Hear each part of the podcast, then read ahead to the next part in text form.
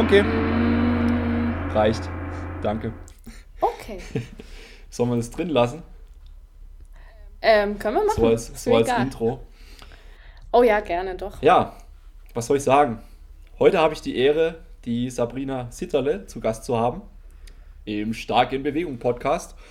Sie ist zum einen interessant für den Podcast und für dich, weil sie Physiotherapeutin ist in Ausbildung. Da haben wir auf jeden Fall richtig geile Geschichten aus dem Praxisalltag.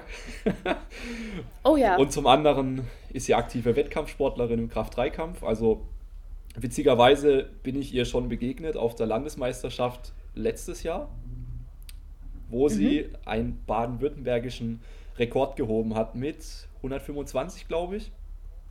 ja, Genau, genau. bis 52 Kilo, ne? Ja. Hat mich schon ein bisschen beeindruckt, muss ich sagen. Oh, vielen Dank. Ja, also ich glaube, relativ kraftmäßig bist du stärker als ich. Kann sein, ich weiß es Außer, nicht. außer auf der Bank, wenn sich da nicht was bei dir getan hat. Aber gut.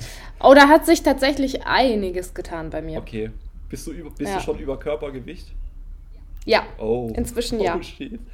An hat eine Weile gedauert, aber jetzt endlich, ja. shit, ich, ich muss mich anstrengen, ja. Ja, musst du. Aber ich, ich habe ja jetzt meinen Coach. Grüße, Grüße an Kevin. Okay, ähm, jetzt habe ich dich schon ein bisschen vorgestellt, aber gib den Zuhörern doch einfach noch ein bisschen Möglichkeit, äh, dich kennenzulernen. Also, wie sieht so dein Leben aus zur Zeit gerade? Was machst du so? Wie läuft das Training? Dies, das, tralala. Okay, also ähm, wie du schon gesagt hast, mein Name ist Sabrina. Ähm, ich studiere Physiotherapie, bin jetzt mit dem fünften Semester offiziell fertig. Ähm, das heißt, ich mache im Juli mein Staatsexamen und dann noch die Bachelorarbeit. Dann bin ich studierte Physiotherapeutin. Ähm, nebenher oder äh, was heißt nebenher? Im Moment mache ich das eigentlich hauptsächlich. Mache ich meinen Sport, Powerlifting, Kraft-3-Kampf. Ähm, habe in knapp drei Wochen von heute aus gesehen die deutsche Meisterschaft in der 52-Kilo-Klasse von den Junioren. Ähm, was mache ich noch? Ich arbeite als Trainerin in einem Fitnessstudio. Genau, ich glaube, das sind so die wichtigsten Infos über mich. Yeah. Auf jeden Fall Okay? krass. Deutsche Meisterschaft. Ja. Toi, toi, toi dafür. Ich glaube, ich glaube, ich, glaube, ich brauche noch eine Weile, bis ich überhaupt die Quali schaffe. Ja, wobei man sagen muss, dass die Quali-Norm ja echt gering ist bei der DM. Also jetzt kein Angriff gegen dich. Nee, ich, ich, ich weiß schon, dass ich schwach gering. bin. Ich, ich gelobe Besserung, ich bin dabei. Ja, sehr gut. Okay. Ähm, ja. Lass uns mal anfangen so mit deiner sportlichen Laufbahn oder deiner Karriere. Mhm. Ähm, wie bist du zum Kraft-3-Kampf gekommen und generell, wie bist du dahin gekommen? Hattest du schon andere Sportarten? Hast du davor schon Wettkampfsport gemacht? Erzähl einfach mal, wie das so lief. Okay, äh, ich habe mir schon gedacht, dass die Frage kommt und musste echt lange überlegen, was ich antworten soll. Ähm, ich habe keine andere Sportart vorher gemacht. Also wirklich war sehr, sehr unsportlich. Ich habe dann äh, irgendwann durch meinen Freund hauptsächlich angefangen mit, sagen wir mal, Fitness, ne? So dieses ganz klassische erstmal pumpen. Bin damals gleich mal mit einem Vierersplit oder so eingestiegen. Yeah! Richtig äh, Bro-Style Markus, so. mir gefällt das. Oh ja. naja, die Erfolge waren nicht so gut. Also klar, dieser Anfängereffekt war auf jeden Fall da, aber dann war es auch schon wieder gut, weil ich mich eigentlich voll gegen die Wand gefahren habe. Ne? Ähm, und dann war mal mehr so eine Phase äh, klassisch Frauen und nicht so viel Gewicht bewegt, mehr so Bauch, Beine, Po mäßig. Ne? Mhm. Genau. Ähm, wie kam ich auf Kraft-3-Kampf? Hauptsächlich über Social Media, würde ich sagen. Also ähm, Pascal Su auf jeden Fall mal hier an der Stelle. Ne? Ähm, und zum Beispiel auch über Accounts wie Stephanie Cohen auf Instagram. Die ist stabil. Die hat mich schon, ja, die ist übel stabil. Die hat mich richtig motiviert am Anfang. Also auch inspiriert, muss ich sagen. Genau. Ähm, und dann habe ich im August 2018 das erste Mal richtig angefangen, Kraft-3-Kampf auch zu trainieren. Also vorher fand ich das ganz cool und dann habe ich gesagt, okay, jetzt lege ich los, jetzt schreibe ich mir einen eigenen Plan und trainiere einfach mal wirklich Kniebeuge, Bankdrücken, Kreuzheben. So, ja. Okay. so lief Ja, das. cool. Also hast du ja auch quasi die, äh, wie sagt man, die, die Bro-Transformation gemacht. Oh vom, ja. Bro, vom Bro zu jemandem, der sich mit Training beschäftigt und auch ein bisschen über den Tellerrand rausdenkt. Ja, Okay, aber doch, kann doch, man doch sagen. interessant, weil die meisten Leute, habe ich zumindest so den Eindruck, im Kraft-3-Kampf haben irgendwie davor was anderes gemacht. Ja, das stimmt. Den So- Eindruck so habe ich auch. Das, das Ja. Auffangbecken für gescheiterte Karrieren. Ja. ja, Nee, also ich bin da einfach äh, reingerutscht, würde ich sagen. Also gerade Kreuzheben hat mir schon immer brutal Spaß gemacht und äh, Kniebeuge auch. Und dann habe ich irgendwann ähm, eben mitbekommen, dass es den Sport gibt und dachte mir, ja, okay. geil, schwere Sachen, heben, beugen, ja. kann ich Und machen. das olle Bankdrücken hast du noch mitgenommen. Genau, ja, das kam dann halt mit dazu. Deshalb bin ich da auch relativ gesehen so schwach, weil es einfach erst später dazu kam. Ja, klar, Ja, klar. Okay, cool. genau. Ähm, würdest du sagen, dass sich so, ja, auch durch, durch dein Training, durch den Fokus hin auf die Leistung, so ein bisschen deine Selbstwahrnehmung oder dein Selbstbild verändert hat? Weil das beobachtet Ja, man ja auch jeden auf jeden Fall. Fall viel bei Frauen. Ja, ähm, also dazu kann ich sagen, dass ich auf jeden Fall viel selbstbewusster geworden bin. Ähm, mir war jetzt früher eigentlich schon ziemlich egal, wie, wie ich gesehen wurde im Gym. Das war auch durch, durch meinen Freund. Ich war damals noch im McFit, ne, muss man sagen. Ich auch. Oh ja, McFit ist halt auch super für sowas. Ja, Aber da war ich damals schon so die einzige Frau, die sich wirklich ähm, an die Hanteln getraut hat, auch damals mit diesem Bro-Split. Ähm, aber ich muss sagen, dieses schwere Dinge aufheben oder zu bewegen, das hat schon nochmal irgendwie ähm, was verändert, hat mir tatsächlich ein ganz anderes Selbstbild gegeben und ähm, viel mehr Selbstbewusstsein, das auf jeden Fall. Ja. coole Sache. Ja, ich, ich kann es ja nur beobachten, auch ständig bei Kundinnen zum Beispiel oder auch ja, generell. Teilweise kommen die so richtig als äh, ultra zurückhaltende Person, die auch von der Körpersprache her äh, ja halt sich voll in den Hintergrund drängt und dann trainieren die eine Weile und merken erstmal, dass sie was drauf haben. Und dass sie, dass sie dann vielleicht sogar auch mehr drauf haben als ihre Freunde und Bekannten, auch männliche Bekannten, die nicht trainieren. Und dann ja, tut sich, tut sich doch einiges. Ja, Ja, ja, weil ich, es gibt halt echt immer noch viele Leute, die so dieses Klischee im Kopf haben, dass Kraftsportler irgendwie so kreidespuckende Asoziale sind. manchmal sind wir das ja auch. Also Ja. muss man dann schon zugeben.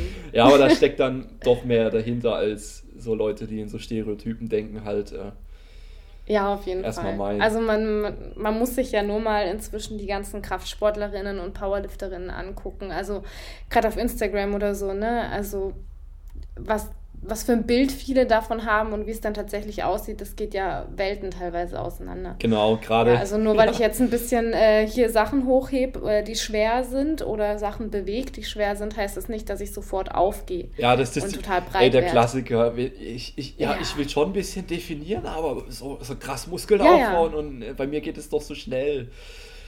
Ist, ist klar, ne? Ja. ja, genau, geht super schnell. Das ist dann auch immer ganz witzig, weil mich bezeichnet man ja gerne als dünn und zierlich, ne? Auch durch die Gewichtsklasse. Und wenn ich dann erzähle, was für einen Sport ich mache, was für Gewichte ich bewege, dann kommt natürlich immer erstmal, oh, sieht man dir gar nicht an. Ja, nee, tut man nicht, weil so schnell geht's halt leider nicht. Ne? Ja. Und ich Ja. denke mal, du bist wahrscheinlich auch so, du verkörperst das, was die, ja, was die Klatschtanten so unter Straff verstehen, ne? Die aber Angst haben, Ja. davor richtig zu trainieren. Genau. Ich glaube, die wären alle heilfroh, hätten die deine Figur. Danke. Ja, ich meine, im Endeffekt, da wird halt viel am eigentlichen Kern vorbei rumgeschissen und dann gibt es halt leider auch noch diese ganzen Angebote, die da darauf abzielen. Oh ja. Sanftes Training. Ja, ja, ein bisschen Toning hier und da. Ah, alles, alles geil. Ja, ja. Tonen, shapen, aber ja, nicht trainieren. Finde ich auch ganz ähm, interessant. Wir haben äh, bei uns in der, im Fitnessstudio Milon-Geräte. Ich weiß nicht, ob dir das was Ja, sagt, klar. diese Milon-Zirkel. Genau, das sind so Chipkarten gesteuerte Geräte für die, die es nicht kennen. ähm, wo man eben dann auch Trainingsziele einstellen kann. Und für die Männer kann man da, glaube ich, Kräftigung einstellen.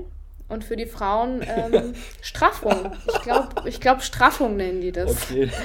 Ja, mussten wir auch alle erstmal ordentlich drüber lachen, als wir das erfahren Alter Verwalter. Ja, ja. ja, aber anscheinend, ich habe es nur gehört in einem Podcast, aber anscheinend kann man den Milon-Zirkel echt asozial programmieren, wenn man möchte. Also, also, dass, also dass man wirklich, sage ich mal, so einen Satz über 60 Sekunden mit maximaler Auslastung ballern ja. kann. Ja, also das war für uns ähm, als Team auch brutal interessant. Wir haben den jetzt relativ neu, also erst seit ein paar Monaten und haben den dann auch mal selber ausprobiert und also ohne Spaß, den kann man echt richtig, richtig krass verwenden. Das ist wirklich nicht nur Zeug für Untrainierte und äh, Anfänger oder so, sondern da kann man richtig krass dran trainieren. Und das hätte ich nicht gedacht, aber ja, ist tatsächlich so. Und vor allem kann man da die Exzentrik auch nochmal überladen, weil man da ja grundsätzlich ein bisschen stärker drin ist. Ne? Ja. Und das kann man eben an diesen Geräten dann einstellen und dann ist die Exzentrik so, so schwer. ja. Geil. Ja, aber ich glaube, 99% der Leute machen das nicht, die am Milon trainieren. Ja, das ist das Problem. Genau. Ja. Okay, lass uns mal ein bisschen zum KDK zurückspringen. Ähm, Gerne. Mich würde es auch sehr interessieren, wie du das Ganze so wahrgenommen hast. Ähm, also, sprich die äh, Community auf Neudeutsch. Wie wurdest du da so aufgenommen? Wie war vielleicht auch so dein erster Wettkampf? Wie hast du wie hast du es dir vorgestellt? Wie war es tatsächlich? Also, hau einfach mal raus. Mhm. Also, mein allererster Wettkampf war ähm, Kreuzheben only.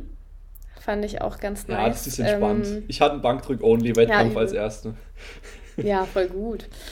Ja, das war auch bei uns ganz lokal in Freiburg ähm, und da kannte ich schon so ein paar Gesichter.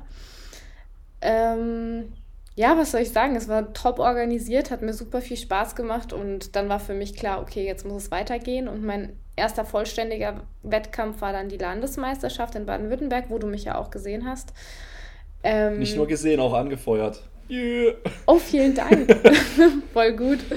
Ähm, ja, also die Atmosphäre dort war auf jeden Fall top. Findest, Für mich war das du? Problem, ähm, ja, ich fand die total gut. Ich habe es schlechter erwartet. Aber ich okay. glaube, äh, dass Marc Traut und Co. da sehr viel ausgemacht ja, haben. Ja, also auf jeden Fall. Auf jeden Fall. Ich ja. muss ja echt sagen, wenn man es so mit anderen Wettkämpfen vergleicht, dann ist der BVDK echt so ein bisschen bieder, muss man echt sagen. Ja, klar. ja. Also ich war ja auch auf dem Insanity letztes Jahr, das ist natürlich kein Vergleich. Nee, das, das sind Klar. Ja. ähm, aber eben mein Problem war vielmehr vorab erstmal überhaupt einen Verein zu finden, weil bei uns in Freiburg gibt es einfach überhaupt keinen KDK-Verein. Ähm, dann habe ich mich in Offenburg bei einem kleinen Verein gemeldet und da kam dann auch nach einer gewissen Zeit endlich eine Rückmeldung. Und in dem Verein bin ich jetzt eben, ich glaube, seit April oder so 2019 und ähm, ich muss sagen, ich bin sehr begeistert von unserem Verein. Wir sind jetzt auch erst seit 2019 tatsächlich im BVDK. Ähm, genau, entsprechend gibt es auch nicht viele Kraft-3-Kämpfer bei uns. Also da habe ich eben meinen Coach Luis auch kennengelernt, ähm, mit dem ich dann bei der Landesmeisterschaft war. Und dementsprechend war es halt einfach super cool, da zu zweit hinzugehen und den Verein ähm, zu präsentieren sozusagen. Ähm, zu zweit hattet ihr, hattet genau. ihr überhaupt Betreuer dabei? Ähm, beziehungsweise wir waren zu dritt tatsächlich, muss man sagen. Äh, Luca war noch dabei. Das ist ein, ähm, ich glaube, er hat Autismus, wenn ich es jetzt nicht falsch sage. Ich bin mir gerade nicht sicher. Ähm, ja, auf jeden Fall hat der eben auch teilgenommen und das war super cool, weil der entsprechend ähm, voll die Stimmung reingebracht hat. Vielleicht erinnerst du dich an ihn, ich bin mir nicht sicher. Der hat immer. Hat er irgendwie ähm, so ein. Nein, der hat Down-Syndrom. Entschuldigung, doch, doch. Autismus stimmt der gar hat, der nicht. Hat auch, der hat auch irgendwie ein komplett verschicktes Singlet angehabt, kann das sein? Ja, genau, genau. Okay. Aber der war super cool, weil er sich jedes Mal so gefreut hat nach seinen Lifts. Und das hat so viel Spaß gemacht, wirklich. Ja, auf jeden Fall. Ihn hatten wir noch dabei, genau. Ähm, was wollte ich sagen? Ja, auf jeden Fall waren wir dann zu dritt eben da. Du hast gefragt, ob wir Betreuer hatten, genau. Äh, wir haben uns gegenseitig betreut. Voll. Also super cool. Okay. Und witzigerweise waren wir auch alle in der gleichen Klasse, äh, beziehungsweise in der allen gleichen Gruppe. Klar, in unterschiedlichen Gewichtsklassen, aber uns hat es alle in die gleiche Gruppe gehauen. Okay. Und dann war es halt umso cooler, weil wir uns gemeinsam aufgewärmt haben, uns gegenseitig angefeuert haben und so weiter. Okay. Ja. Okay, ich, sel Also ich ich selber, sagen, ich selber fand. sehr viel selber, Spaß gemacht. Okay, ich selber fand die Doppelrolle nicht so cool. Also Mhm. ich, ich habe ja meine Freundin quasi betreut und die Versuchsauswahl gemacht. Ähm, Und Mhm. hatte selber nicht wirklich einen Betreuer dabei. Ja. Ähm, gut, natürlich waren einige Leute von, von meinem Verein dabei, die mir auch viel geholfen haben beim Aufwärmen, aber ich fand es echt nicht so geil. Du rennst halt raus, sie hat einen Versuch, dann schnell aufwärmen und wenn das dann zeitlich so übereinander fliegt, boah, Ja, also ähm, ich glaube, wir haben es tatsächlich ganz gut gehandelt. Ich würde es nicht nochmal so machen. Einfach, ähm, ich, ich glaube, für den ersten Wettkampf war es cool, um das einfach auch so zu zweit zu machen irgendwie oder in dem Fall auch zu dritt.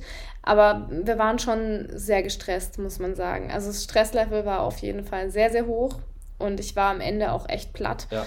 ähm, aber für den ersten Wettkampf und für eine Landesmeisterschaft total gut. Wir sind ganz froh, dass wir jetzt ähm, bei der deutschen Meisterschaft, weil Luis eben auch teilnimmt, ähm, er ist am Samstag dran, ich bin am Sonntag dran und das ist wirklich optimal, weil man sich dann gegenseitig echt gut betreuen kann. ja, Ja.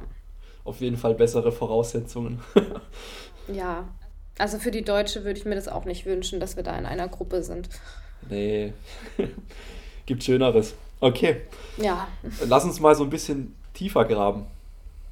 Mich Mhm. interessiert ja nicht nur, dass Leute einen bestimmten Sport machen, sondern mich interessiert auch so, was ist deine Motivation dahinter oder was, was treibt dich denn überhaupt an, regelmäßig ins Training zu gehen und ja, einfach noch härter zu ballern? Motivation fürs Training brauche ich gar nicht mehr. Das ist ähm, so Routine inzwischen. Ich, ich gehe da einfach hin. Und das Interessante ist auch, dass ich ähm, mein Leben eigentlich ums Training herum plane. Also jetzt außer wenn natürlich ähm, Vorlesungen sind, dann kann ich da nicht viel dran rücken, dann muss ich zu diesen Vorlesungen hin. Aber das nächste, was geplant wird, sind meine Trainingseinheiten. Also ich habe auch keine festen Tage, weil meine Wochen sind teilweise so unterschiedlich, dass ich viel schieben muss. Aber ähm, ich gucke mir eigentlich mehrere Wochen im Voraus meinen Kalender an und plane mir mein Training wirklich in den Kalender. Und dann, wenn da Training drinsteht, dann ist da Training. Ja, Und da brauche ich keine Motivation, um dahin zu gehen, sondern ich mache das, weil ich weiß nicht, ich habe einfach, ähm, ja, was soll ich sagen, was ist meine Motivation? Es äh, braucht keine Motivation, es gehört dazu. ja, Ich kann das gar nicht mehr wegdenken irgendwie. ja, geht mir genauso. Ich brauche irgendeine Ja. Form von intensivem Training. Genau. ja. Okay, Und ich weiß nicht, ob ich es tatsächlich so ähm, intensiv betreiben würde, wenn ich keine Wettkämpfe gerade machen würde. Also ich muss sagen, ich war davor schon immer sehr diszipliniert und war sehr regelmäßig im Training oder im Fitnessstudio sozusagen. Ähm, aber jetzt, wo ich weiß, ich mache Wettkämpfe, ich will was erreichen, da ist das nochmal was ganz anderes. Also da macht man halt einfach. klar. Da, da macht Ja. man auch die scheiß vier Sätze Split Squat, weil sie halt im Plan steht und, Oh. und weil sie helfen. Oh Gott. Zum Glück hatte ich schon ewig keine vier Sätze mehr, immer nur drei. Ja, ich, ich habe mit meinem Coach ein bisschen verhandelt. Also wir sind von 3x8 bis 12 auf 4x5 bis 6 runter. Ja, das hatte ich jetzt auch neulich mit einem Trainee. Ja, ja. Ja, okay. Also Motivation war vielleicht das falsche Wort. Mir geht es um die Motive, genau. Für was, für was Mhm. hatte ich denn Methodik? Motive sind deine, ja, deine eigentlichen Beweggründe. Warum machst du es? Es macht Spaß, es macht brutal viel Spaß und es ist auch irgendwie, ähm, es hilft mir psychisch total viel. Also wenn ich ins Training gehe, dann bin ich im Training und alles andere zählt in dem Moment nicht. Also klar, dadurch, dass ich in dem Studio auch ähm, arbeite, in dem ich trainiere, kommt es natürlich vor, dass ich angequatscht werde und ähm, auch mal hier und da was zu tun ist oder so. Ähm, aber das ist so meine Welt. Da ist alles andere, was gerade draußen passiert oder ob ich lernen muss eigentlich oder so, da ist alles andere egal. Ähm, das hatte ich in der Prüfungsphase zum Beispiel jetzt zuletzt ganz intensiv, dass ähm, ich wirklich den ganzen Tag von früh bis spät eigentlich am Schreibtisch saß, aber mein Training war halt eingeplant im Kalender sozusagen. Ja. Ne? Und dann bin ich ins Training und dann war ich zweieinhalb Stunden halt im Gym.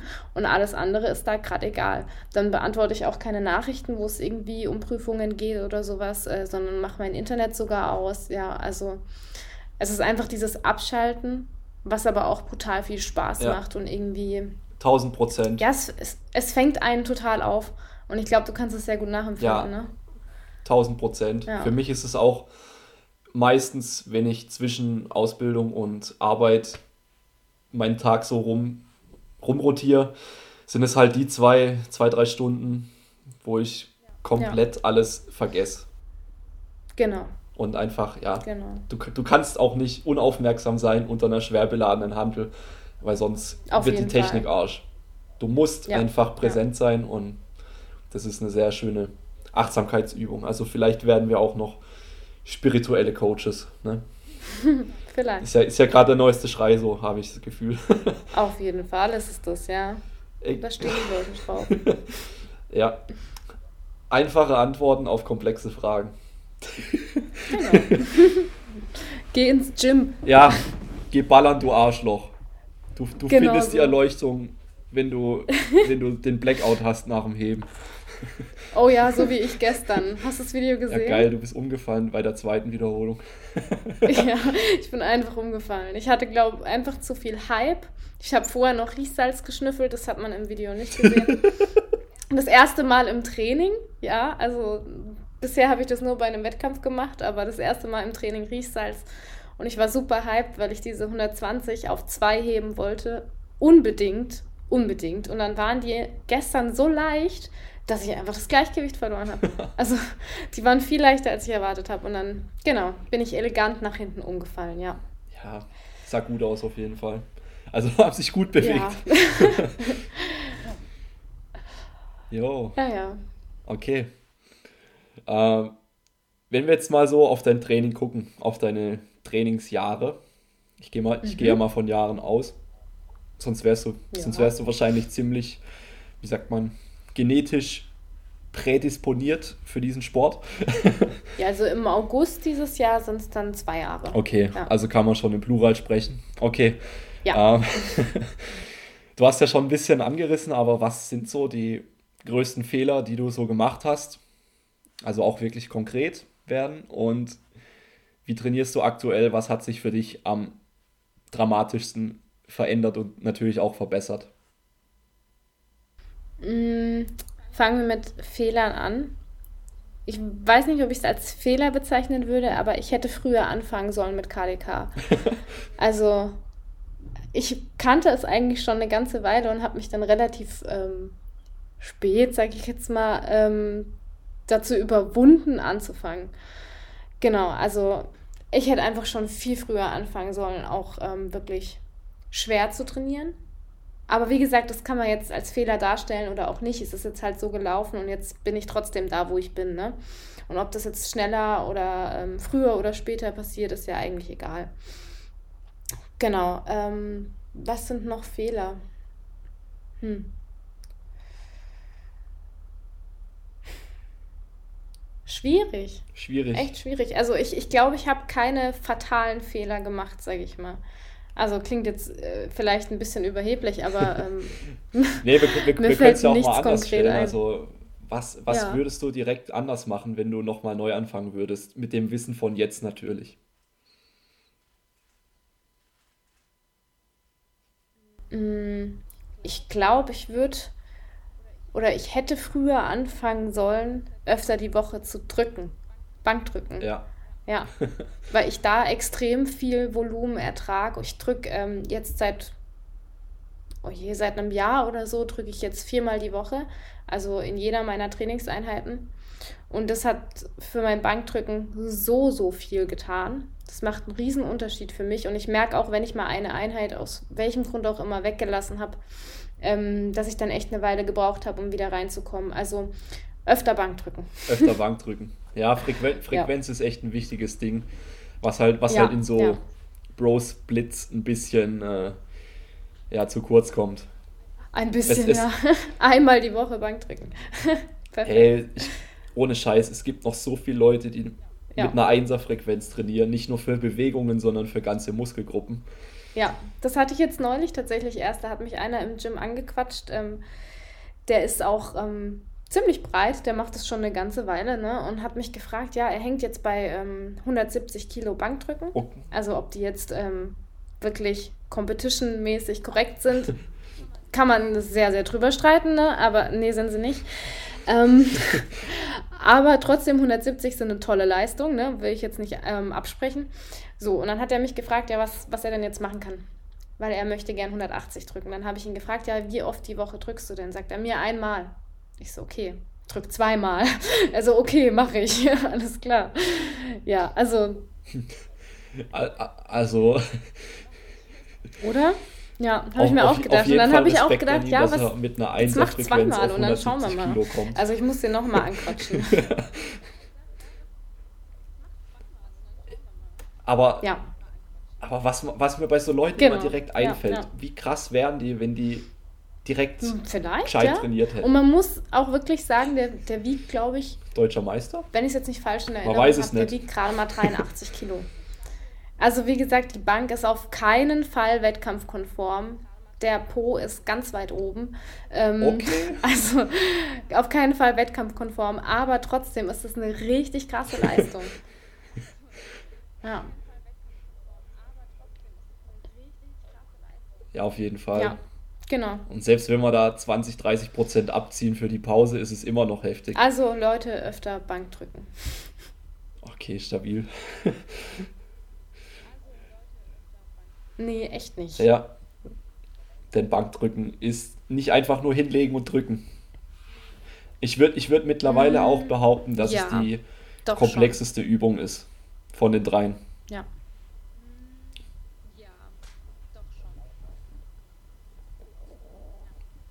Es ist irgendwie so viel, so viel Shit auf einmal. Ich meine, in der Beuge, ja, mach dich fest, Mhm. trifft deinen Schwerpunkt und alles ist cool eigentlich. Klar, halt natürlich einfach. Details mal außen vor, ja. Beim Genau. Heben, ja mein Gott. Die Ja, Masse ist unten. Doch. Ja, du hebst halt. Ja, Ja, ja, ja. Sorgenkind Nummer eins. Hör mir echt. auf. Das ist auch mein Sorgenkind. Aber ich will nämlich nicht beschweren. Es läuft gerade brutal gut. Und wenn ich mich jetzt beschwere, dann weiß ich nicht, vielleicht hat es ja negative Auswirkungen. Lassen wir das. Nee. Nein, nicht, Ja, nicht okay. beschweren.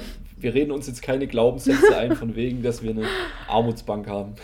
Ich, hattest, ich, glaube ich weiß es ja von mir. Äh, wie mein Training jetzt gerade aussieht, oder? Okay. Ähm, genau, genau. Wie, wie sieht deine typische Trainingswoche Mhm. Ähm, aus? Wenn du dich jetzt nicht gerade Ja, direkt gute Frage. Wenn ich mich Wettkampf direkt befindest. Wettkampf befinde, das ist eine Weile her, dass ich mich nicht das letzte Mal direkt vorm Wettkampf befunden habe. Ähm, weil ich hatte jetzt im Januar auch noch einen kleinen Wettkampf, auf den ich mich vorbereitet habe. Aber auf jeden Fall werde ich jetzt seit äh, einigen Monaten, ja, Monate inzwischen, ähm, von Luis eben gecoacht. Ähm, ja, was soll ich sagen? Ich finde es ein bisschen schwierig. Ich habe meinen Plan seither nicht mehr so gut im Kopf. Also als ich den noch selber geschrieben habe, konnte ich den natürlich runterbeten im Schlaf und jetzt gerade muss ich wirklich drüber nachdenken. Ähm, Okay. Aber ich beuge zweimal die Woche, also zweimal die Woche Kniebeuge, viermal die Woche Bankdrücken oder eine Bankdrückvariation ähm, und zweimal die Woche heben. Ja, wobei einmal auch eine Kreuzhebevariation ist. Und dann noch so ein paar Nebenübungen. Und ähm, wenn ich mich nicht direkt vorm Wettkampf befinde, dann sind da auch ein paar mehr Nebenübungen. Jetzt gerade ist es hauptsächlich, ja, klassisch Rudern, ein bisschen was über den Kopf drücken, ähm, ein bisschen Bauchübungen, sowas. Ja, relativ simpel. Okay, klar. Braucht man einfach. Ja, Ich glaube, ich glaub, Genau. sonst wirst du in dem Sport einfach nicht alt. ja. Wenn du wirklich nur das machst. Ja, und vor allem irgendwie ist es dann doch ein bisschen langweilig, wenn nicht ein bisschen Variation reinkommt, oder? Ja, auf jeden Fall. Also ich bin eigentlich, bin ich auch echt so der Typ, der Variation im Training einfach gerne hat. Mhm. Und das prügelt mir der Kevin gerade rein. dass, dass, dass Meinst wir, du da mit wir Kevin Schmidt? Oder mit Äh, wem arbeitest du da? Kevin Reinfrank, Oh, sagt mir leider nichts. der war auch auf der LM. der war sogar Ja, ich habe da irgendwie nicht so viel anderes mitbekommen. Hey, wann warst du eigentlich dran? Bis 93, also äh, war ein anderer Tag. Ich glaube, Ja, okay. ich glaube, Ich war das dann war ein Tag später da. oder so. Ja, ich war leider nur am Samstag, war das dann. Ja, ich war nur am Samstag da. Ja, also im, im, im Großen und Ganzen hat sich am Training jetzt die letzten acht Wochen fast nichts verändert. Mhm. Wir haben hier und da ein bisschen den Ellbogen entlastet, der ein bisschen rumnervt, aber ansonsten ist der Großteil ist gleich geblieben und gerade für den Unterkörper läuft es einfach. Ja. Naja, wenn es läuft, braucht man ja auch nicht viel verändern. Nee, eben. Genau. Ja, und nach dem Umzug, wenn alles über den Berg ist, dann kann ich auch wieder richtig ballern. Sehr gut. Ballern ist gut. Ja, ich freue mich drauf. Okay, lass uns einen harten Cut machen vom Ballern Okay. zum, äh, die Leute haben zu hart geballert und jetzt tut was weh oder sie haben körperliche Beschwerden. Oh oh. Wir gehen jetzt, wir gehen jetzt in die Physiotherapie rein. Ähm, äh, ja, vorweg, ich hatte ja schon eine Folge mit den Movement Physios, wo wir das Ganze schon thematisiert haben. Ja. Ähm, ganz kurz zusammengefasst, ein guter Physiotherapeut für mein Verständnis ist einer, der seine Patienten berät und aufklärt und ihnen Mittel an die Hand gibt, wie sie aktiv selber was machen können. Und niemand, der einfach nur passiv behandelt und die Leute kommen jede Woche wieder. Hundertprozentig richtig. Ja. Und du hast ja schon viele andere Geschichten erlebt, ne? Oh ja. So ein paar. Ja, auf, auf die kommen wir noch später zu sprechen. Lass uns erstmal beginnen so mit deiner Ausbildung bzw. deinem Studium. Ähm, Mhm. Früher war es ja noch so, ich glaube, das Studium ist noch nicht zu alt.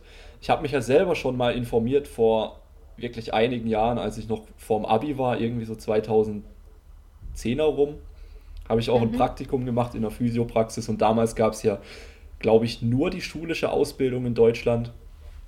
Ähm, mittlerweile gibt es ja auch Studiengänge, die sich auch teilweise evidenzbasiert groß auf die Fahne schreiben.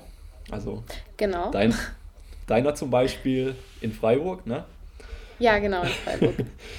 Genau. Ähm, hau einfach mal raus, was sind so die Inhalte, die ihr im Studium vermittelt bekommt? Wo liegen die Schwerpunkte und wie sieht das Studium generell aus? Dass man erstmal das so begreifen kann als jemand, der sich damit nicht so richtig beschäftigt.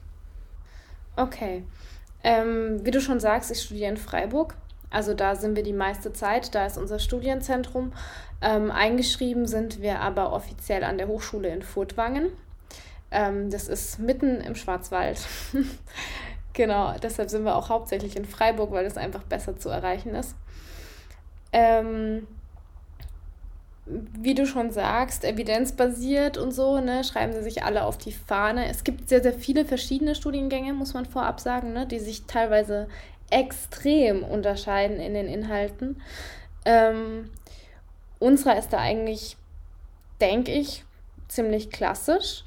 Heißt, ähm, wir haben sehr, sehr viel Anatomie, Physiologie, Pathologie. Bedeutet also Anatomie, wie ist der Körper aufgebaut, wie hängt das Ganze zusammen äh, und was für Krankheitsbilder gibt es. Ähm, und dann natürlich entsprechend auch, wie können wir die physiotherapeutisch behandeln. Und ähm, Krankheitsbilder hier nicht nur im Sinne von muskuloskeletale Erkrankungen, sondern auch in viele verschiedene andere Richtungen. Ähm, ich glaube, das ist vielen gar nicht klar, in wie vielen Bereichen die Physiotherapie wirklich ähm, geht, in wie vielen Bereichen die arbeitet. Ne? Also eben nicht nur bei, du hast Knieschmerzen, du gehst zum Physio oder du hast Rücken und gehst zum Physio, sondern auch wirklich mit ähm, zum Beispiel neurologischen Patienten, also Postschlaganfall oder sowas. Ne? Ähm, oder in anderen Einrichtungen, Reha-Zentren, wo es dann auch um Atemwegserkrankungen, Lungenerkrankungen und sowas geht. Das sind alles Bereiche, in denen die Physiotherapie auch arbeitet. Genau, und in den Bereichen müssen wir eben dann auch entsprechend viel über Anatomie wissen, über die Physiologie und über die einzelnen Krankheitsbilder. Ähm, und da haben wir dann eben immer einen riesen, riesen Block noch zur Physiotherapie, wie wir damit umgehen, wie wir das behandeln und so weiter. Ja, ähm, wir haben auch, also ganz klassische physiotherapeutische Techniken, Massage haben wir eigentlich im ersten Semester schon komplett abgehandelt. Deshalb finde ich das auch immer ganz cool, wenn äh, Leute mir sagen, hey, du bist Physio, du kannst ja gut massieren. hey, ich habe das nur im ersten Semester gelernt, mehr war das nicht, ne? Immer ja. mal wieder kurz aufgegriffen, aber mehr auch nicht. Also Physiotherapie bedeutet nicht Massage, auf gar, gar keinen Fall. Ähm, andere Techniken, die wir lernen, sind zum Beispiel manuelle Therapie. Ähm, davon haben wir, glaube ich, 70 Stunden bei uns mit drin, die wir uns anrechnen lassen können für die Fortbildung. Ähm, ob manuelle Therapie jetzt wirklich gut ist oder nicht, darüber können wir vielleicht noch an einer anderen passenden Stelle sprechen. Ähm, ja, ganz, ganz grundlegende Trainingstherapie haben wir auch, die aber viel zu kurz kommt, meiner Meinung nach. Ja, was noch? Ich glaube, so die größten Sachen habe ich eigentlich gesagt. Also, äh, wir arbeiten schon relativ evidenzbasiert. Also die Dozenten, die meisten, muss man sagen, sind schon bemüht, uns den aktuellen Wissensstand zu vermitteln. Wobei das meiner Meinung nach aber an vielen, vielen Stellen viel zu kurz kommt. Also da wird dann ein Statement hingeworfen von wegen macht das, weil diese Studie hat gesagt, das ist gut. So in dem Sinne, aber wir arbeiten nicht wirklich aktiv damit oder meiner Meinung nach viel zu selten. Ähm, Genau, aber das ist wirklich mein subjektives Empfinden, ne? Muss ich ganz, ganz arg betonen an dieser Stelle. Ich glaube, ich bin da sehr extrem, weil ich mich auch ähm, viel mit der Wissenschaft beschäftige, allein auch durch meinen Sport und durch das Coaching, das ich betreibe und so. Ähm, wenn ich mich da mit meinen Kommilitonen dann drüber unterhalte, dann merkt man diesen Unterschied auch, dass ich da sehr wissbegierig bin und ähm, mehr will, als wir tatsächlich bekommen, sage ich mal, durch das Studium. Ähm, als Beispiel an der Stelle, wir hatten, ich weiß nicht mehr in welchem Semester das war, aber es ist schon ein paar Semester her, hatten wir eine kurze Umfrage gemacht. Da ging es eben darum, was kann man verbessern im Studium. Ähm, und dann hatte jemand vorgeschlagen, ähm, ob wir nicht wissenschaftlicher arbeiten können. Und dann haben wir in der äh, Klasse quasi eine kleine Umfrage gemacht mit Handzeichen, wer denn dafür sei, dass wir jetzt wissenschaftlicher arbeiten und mehr Papers lesen und sowas. Es haben sich original drei Leute gemeldet von 60. Ach du Scheiße. Drei von 60, ja. Ihr seid also, verloren.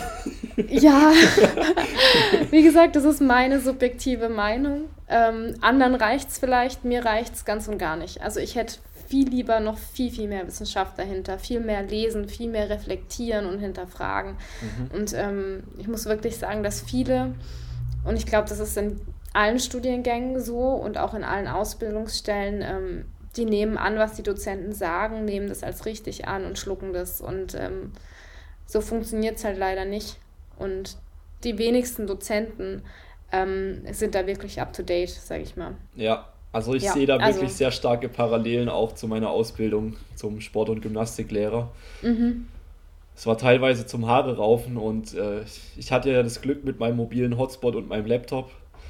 Saß ich teilweise in der Stunde mit PubMed bewaffnet. Ich auch.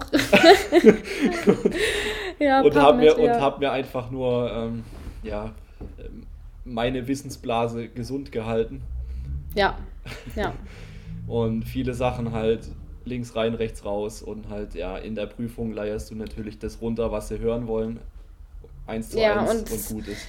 Das ist genau das, was mich aber auch ähm, brutal stört. Also ähm, ich sehe das vor allem in der Prüfungsvorbereitung dann immer wieder, wie ähm, viele, viele andere aus meinem Studiengang auch ähm, semesterübergreifend einfach die Fallbeispiele auswendig lernen und genau das machen, was die äh, Dozenten von uns wollen.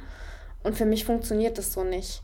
Also ähm, ich gehe da ganz offen rein und sage, gut, ähm, ich kann da nichts auswendig lernen, es kommt auf den individuellen Fall an.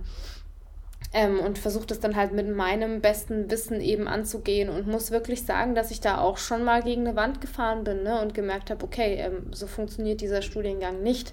Die wollen eben, dass man dieses alles auswendig lernt und die, Fall, äh, die Fallbeispiele auswendig lernt und dann genau so das Ganze anwendet. Und also, das ist halt schade, ne? Weil es geht halt total unter. Und ähm, ja. du bist dann halt auch nur ein Auszubildender, ein Student, der halt alles auswendig lernt und einfach das Ganze wieder ähm, runterredet. Und das ist für mich nicht der Sinn von einem Studium. Ja, oder generell nicht von Bildung. Ja, genau. ja, äh, ich, ich erkenne also ich sehe meine Situation der letzten zweieinhalb Jahre sehr, sehr, sehr stark wieder in deiner. Mhm. Ja, ich glaube, das ist in ganz vielen ähm, Gesundheitsfachberufen, Physiotherapie, Sport auch. Also alles, was so im Bereich Sport, Gesundheit sich bewegt. Ich glaube, das kann man ganz gut auf alle Studiengänge und Ausbildungsstellen übertragen. Ja, es, es ist bei den Sportwissenschaftlern nicht besser. ja. Kenne ich ja auch ein paar. Ja. Und da ist genauso viel Schema F lernen einfach. Auf jeden Fall, ja. Das würden wir auf jeden Fall besser machen. mhm. Okay, ähm, schöne Überleitung auch. Also, du hast jetzt auch gesagt, dass es viel auf klassischen Techniken beruht. Mhm. Ähm, für meine Sicht oder mein Verständnis, viele klassische Techniken, wenn man die mal wissenschaftlich unter die Lupe nimmt, dann sind die eigentlich sehr, sehr schwach im Vergleich ja. zu anderen. Ähm, wie, waren, wie waren da jetzt, sage ich mal, weniger wirksame Techniken, Praktiken gewichtet insgesamt im Studium im Vergleich zu, ja, wie, wie nennen wir das? Zum, zum wirklich reflektierten Praktiker. ähm, also, ich muss sagen, Massage zum Beispiel fand ich jetzt ganz angemessen eigentlich. Das hatten wir, wie gesagt, im ersten Semester ähm, hatten wir einen großen Block dazu und haben die grundlegenden Handgriffe, äh, sage ich mal, gelernt und greifen die immer mal wieder so ein bisschen auf, vor allem jetzt Richtung Staatsexamen, weil wir darin auch geprüft werden. Was auch bescheuert ist, um es ganz dezent zu sagen, weil man eben in Massage, Elektrotherapie und Hydrotherapie, also Wassertherapie eben geprüft wird. Mhm. Und ähm, macht halt überhaupt keinen Sinn, ne? Genau. Ähm, ansonsten manuelle Therapie, da kann man sich sehr drüber streiten. Wie gesagt, wir hatten 70 äh, Unterrichtsblöcke, glaube ich, dazu. Ich glaube, es waren 70 und die können wir uns auch anrechnen lassen. Ähm, das war aber alles wirklich sehr oberflächlich. Mhm. Ähm, und ja, manuelle Therapie ist ja eben so ein Thema für sich, inwiefern das Ganze jetzt wirklich wirksam ist. Ne? Ja, also ich für meinen Teil, ich halte es nur bei Personen angebracht, die sich aktiv wirklich nicht bewegen können. Ja. ja. Also die ja. wirklich im Krankenhaus liegen und komplett am Arsch sind. Die, also die, allgemein die, wenn, wenn die passiv durchbewegt werden, ist es besser, wie wenn sie sich überhaupt nicht bewegen. Ja. ja. Aber ansonsten, ja, schwierig. Also ich denke, es hat seinen Sinn und Zweck eben in, in so einem Fall, wie du sagst, ähm, oder auch bei ganz, ganz, ganz akuten Schmerzen. Also da hat es vielleicht irgendwo seinen Platz, aber nicht bei Menschen, die sich wirklich aktiv bewegen können, die aktiv mitarbeiten können. Ähm, genauso Massage hat, finde ich, auch keinen Platz bei Personen, die aktiv sein können. Ähm, ja, also, jetzt habe ich ein bisschen den Faden verloren. Moment. Okay. Allgemein kann man ja sagen, man unterteilt, unterteilt das Ganze ja immer so ein bisschen in passive Methoden und ähm, aktive Methoden. Passiv jetzt im Sinne von, der Patient ist passiv. Ne? Und ich als Therapeut bin entsprechend dann aktiv. Heißt, der Patient ähm, liegt im Prinzip auf der Liege ne? und ich mache irgendwas mit meinen Händen. Das ist passiv. Also zum Beispiel eben Massage oder manuelle Therapie heißt, ich drücke da ein bisschen auf irgendwas rum, ne? So. Ja. Und wir wissen einfach, dass diese passiven Methoden, wie zum Beispiel auch Elektrotherapie oder ähnliches, ähm, weniger Evidenz haben. Also sie wirken einfach nicht so, wie wir lange gedacht haben, wie sie wirken. Die haben einfach ein ganz anderes Wirkkonzept. Ich glaube, es geht jetzt zu sehr in die Tiefe, wenn wir das noch mehr besprechen, aber wir wissen auf jeden Fall, dass es nicht so wirkt, wie wir immer gedacht haben und dass Aktivität grundsätzlich immer besser ist. Man muss sich auch mal vorstellen, wir Physiotherapeuten, wenn wir passiv behandeln, machen wir ja den Patienten abhängig von uns. Und das Ziel sollte ja immer, immer, immer, immer sein, dass der Patient selber aktiv werden kann, dass er versteht, ich kann handlungsfähig sein, ich kann meinem Körper vertrauen, ich kann mich bewegen, äh, ich kann auch, wenn ich Schmerzen habe, hab, das Ganze wirklich managen. Und wenn wir passiv behandeln, geht genau das verloren. Da denkt der Patient, er kommt jetzt zu uns und wir fixen ihn, wir reparieren ihn, wir machen sein kaputtes Gelenk wieder besser oder was weiß ich. Also das ist halt, sorry, aber das ja. macht keinen Sinn. Ja. Und wenn wir passiv behandeln, geht das genau an diesem Ganzen vorbei, genau am Ziel vorbei. Ja, deshalb, also wir hatten sehr viele Stunden zu passiven, passiven Therapien. Ähm, mir kam die Trainingslehre jetzt im ganzen Studium viel, viel, viel, viel zu kurz, auf jeden Fall. Also die war im ersten Semester, hatten wir auch einen riesen Block oder ein Modul zur Trainingslehre und das war's. Und dann wurde immer mal wieder aufgegriffen von wegen, ja, Krafttraining soll man mit diesen Patienten machen. Also soll man eigentlich mit jedem Patienten machen. Ne? Da besteht bei fast jedem Krankheitsbild Evidenz zu, dass Krafttraining super ist. Aber die Ausführung war nie da. Also mhm. es kam halt immer nur, macht Krafttraining. Ja gut, also ich kann Trainingsplan schreiben, ich kann Krafttraining mit den Menschen machen und andere machen dann Theraband-Therapie. Ja. Ist das Krafttraining? Also, also verstehst Kraft, du, wie ich meine? Krafttraining für meine Definition ist alles, was überschwellige Reize setzt. Ja. genau. Und irgendwann tut es ein Theraband einfach nicht mehr. Nee. Also, ja. So, jetzt habe ich viel darüber gequatscht, sorry. Ja, okay, also hast du auch schon so ein paar Punkte vorweggenommen. Nämlich die Frage, wie viel Training kriegt man denn als Physio überhaupt vermittelt und mhm. anscheinend nicht so viel. also ich muss sagen, das äh, scheint auch sehr, sehr unterschiedlich zu sein, je nachdem, in welchem Studiengang man ist. Ähm, und auch je nachdem, welche Dozenten man hat. Das ist auch ein ganz, ganz großer Punkt, glaube ich. Und da muss ich sagen, ähm, wir hatten eigentlich ganz gute Dozenten. Also da muss ich wirklich sagen, die kannten sich gut aus. Was sie gesagt und gezeigt haben, war richtig und gut. Ähm, als ich damals im ersten Semester war, da kannte ich mich selber noch nicht so gut aus. Ähm, also ich konnte schon ganz gut mithalten mit dem, was sie gesagt haben. Ich habe sofort alles verstanden und kam mir auch alles bekannt vor. Aber jetzt mit der Zeit habe ich einfach viel mehr Wissen noch angehäuft und ähm, muss sagen, dass mir die Trainingslehre dann insgesamt zu kurz kam. Also ähm, wir hätten zum Beispiel mal alle zusammen in ein Fitnessstudio gehen können oder sowas und einfach äh, Gerätetraining machen können oder sehr, sehr gerne auch Langhanteltraining. Okay, also hattet ihr keinen praktischen Part in dem Sinne? Ähm, wir hatten immer mal wieder praktische Parts. Also wir haben bei uns im Studienzentrum äh, einen kleinen Trainingsraum im Prinzip, wobei man da sagen muss, die Langhantel wiegt, glaube ich, 10 Kilo. Das Rack ist... Ähm, nicht benutzbar für meine Zwecke. ähm. Also ich habe am, am, am, Anfang war ich total begeistert und dachte, ja, jetzt kann ich mein Training auch in die Uni verlegen, weißt du. Ja. Aber nein, hat nicht funktioniert. ähm, ja, aber es, es könnte ausreichen. Nur für meine Zwecke reicht es halt definitiv nicht. Genau, da hatten wir immer mal wieder praktische Parts, ja.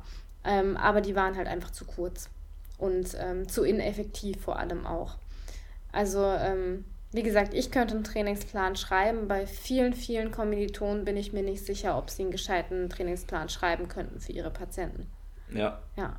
Das ist halt auch das grundlegende Problem. Do you even lift? Ja. genau, genau. Und das ist, finde ich, auch so ein Problem, dass viele, viele Physios ähm, oder auch Physiostudenten, Physio-Auszubildende noch nie in einem Fitnessstudio waren. Und ich finde, das, also, macht für mich keinen Sinn. Für mich gehört das zusammen. Ja, absolut, weil, mein Gott, das ist wie wenn ich, keine Ahnung, ich werde Mechaniker und ich habe mir noch nie richtig die Hände schmutzig gemacht, weil ich das Öl von irgendeiner alten Dreckskarre gewechselt habe. ja, ja. genau. Also ja. Ähm, und nochmal zum Part äh, Trainingslehre. Ich weiß, dass es Studiengänge gibt, die sehr gute Dozenten haben, also sehr, sehr gute Dozenten, wie zum Beispiel Damien Seid. Ähm, der macht ja auch äh, Trainingslehre mit Physios in, im Raum Stuttgart, glaube ich. Ähm, den hätte ich sehr gerne auch für unseren Studiengang gehabt. Ich hatte ihn mal angefragt und er hatte auch Bock, aber die Hochschule meinte, nö, wir haben genug. Also war ein bisschen ja. schade. ja. Ähm, genau, aber es gibt auf jeden Fall Studiengänge, da wird das viel intensiver behandelt. Ja, da ist es bei uns einfach äh, ein Stück zu kurz gekommen. Vielleicht wird es auch noch besser. Man muss sagen, mein Studiengang ist ja noch völlig im Aufbau. Also wir sind jetzt dann äh, der zweite Jahrgang, der abgeht. Die ersten haben jetzt gerade ihre Bachelor-Thesis fertig. Genau. Und das merkt man halt schon noch an vielen Stellen, dass es noch im Aufbau ist. Also da, ja. da tut sich dann auch wirklich was von Jahr zu Jahr, meinst du? Ja, auf jeden Fall. Ja. Okay, das ist ja schon mal was. ja, wenigstens etwas. ja. Ähm, okay, lass uns vom Studium mal so ein bisschen in den Physio-Alltag reingehen. Du hast ja mhm. auch ein Praktikum gemacht in einer 0815-Praxis, sage ich jetzt einfach mal dazu. Also, ja. also eine Praxis, die ganz normale Kassenpatienten behandelt. Wer es noch nicht gemacht hat, also im Endeffekt, man geht zum Hausarzt oder zum Allgemeinarzt, kriegt da quasi seine Diagnose bzw. sein Rezept. Also der Arzt entscheidet dann ja, wie viele Einheiten man Physiotherapie bekommt. Und er kommt mhm. dann in der Praxis an und hat sage und schreibe 20 Minuten pro Einheit, die er mit dem Therapeuten und, hat. Und meistens nur sechs Einheiten. Das ist natürlich echt eine Menge. 120 Minuten. Ja, unglaublich, oder?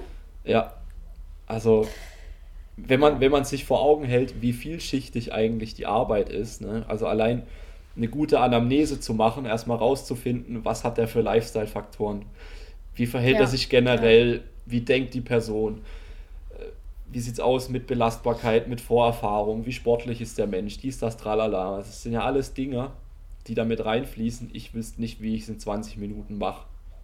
Ja.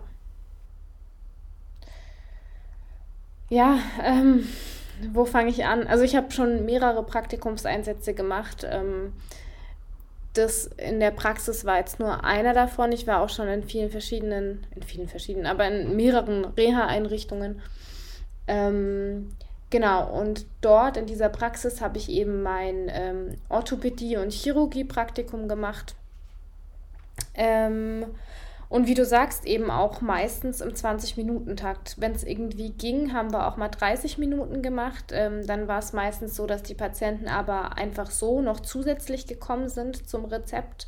Ähm, auch für mich, für Übungszwecke einfach, weil ich, ähm, man darf oder sollte, nennen wir es sollte, äh, sollte als Physio in der Ausbildung von den Einrichtungen eigentlich nicht genutzt werden, um da äh, Vollzeitmitarbeiter zu ersetzen. Ne? Das heißt, wir sollten eigentlich nicht unseren vollen Tag haben im 20-Minuten-Takt mit, keine Ahnung, 15 Patienten oder so. Normalerweise. Wird leider immer noch ganz arg gemacht. Ähm, die Erfahrung hatte ich auch. Da in der Praxis war das nicht so. Ähm, ich muss sagen, das Team war super. Ähm, also von der Mentalität her, sage ich mal, von der Kommunikation her war das toll. Ähm, aber eben, wie du sagst, ich habe diesen 20-Minuten-Takt auch erlebt und ähm, der ist nicht ohne. Und vor allem mit, mit sechs Terminen, wie du sagst, wie will man da eine gescheite Anamnese machen? Also da kommt halt alles Mögliche zu kurz. Und ähm, eine gute Patient-Therapeuten-Beziehung aufzubauen, ist eigentlich so das Allerwichtigste in der so, Physiotherapie. Jetzt bist du gerade weg. Es, gibt für mich nichts Wichtigeres, als dass das alles einfach stimmt. Jetzt, jetzt bist du wieder War da, du warst weg? kurz weg. ja. Wie lange? Okay, fang doch mal an. Hm, 20 Sekunden vielleicht. Okay, oh, also okay. du hast gerade angefangen von der Patient, äh, Patientenbeziehung zu sprechen. Okay. Um ähm, Patient-Therapeuten-Beziehung. Ähm, ja. Genau. Es gibt nichts Wichtigeres für mich als eine gute Patienten-Therapeuten-Beziehung. Das heißt, ähm, wie ich mit dem Patienten bin. Also ähm, wirklich ganz grundlegend, wie läuft die Kommunikation, wie gut verstehen wir uns. Das ist das Wichtigste, dass das übereinstimmt. Und ähm, im ersten Termin in diesen 20 Minuten diese Beziehung aufzubauen und die über die anderen Einheiten dann auch aufrecht zu erhalten, das ist die Herausforderung in diesem 20-Minuten-Takt. Ja. Weil du musst, wie du sagst, eine gute Anamnese hinlegen. Heißt, ich muss so viel wie möglich über den Patienten erfahren. Und es geht los von Nebendiagnosen, ne? wo die Patienten manchmal einfach ähm, auch nicht mit rausrücken, weil sie nicht verstehen, äh, warum das relevant ist. Und dann kommt so in der dritten Einheit, ah, ich hatte Brustkrebs oder so. Ne? Hatte mhm. ich auch schon. Ähm, aber das ist total wichtig, sowas vorab zu wissen. Also man muss abfragen von Nebendiagnosen, Nebenerkrankungen bis hin zu, sind sie verheiratet und wo wohnen sie eigentlich? Ähm, und diesen Übergang hinzubekommen, elegant, ist natürlich auch voll die Schwierigkeit. Ja. Und dann muss man in der ersten Einheit natürlich auch noch ähm, befunden. Ich rede ja nicht nur 20 Minuten mit dem Patienten, sondern ähm, im Optimalfall maximal 10. Und dann habe ich noch 10 Minuten zum Befunden, beziehungsweise eher ein bisschen weniger, weil ich ja am besten schon anbehandeln soll. Sonst denkt der Patient sich, hm, jetzt hat die ja gar nichts mit mir getan, jetzt gehe ich wieder, toll. Ähm, genau. Und diese Befundung, je nachdem, was es eben ist, die braucht halt auch nochmal eine Weile. Also es ist eine unglaubliche Herausforderung, das in 20 Minuten hinzubekommen, wirklich. Aber ähm, ich glaube, wenn man da seine Routine hat, dann klappt das ganz gut. Aber es ist halt einfach nur ein, ein Abarbeiten von Patienten. Und dann gehst du raus nach 20 Minuten, willst dir eigentlich noch was aufschreiben, hast aber nicht die Zeit, weil es geht ja direkt weiter. Ähm, das heißt, du kannst dich gar nicht richtig auf die einzelnen Patienten einlassen.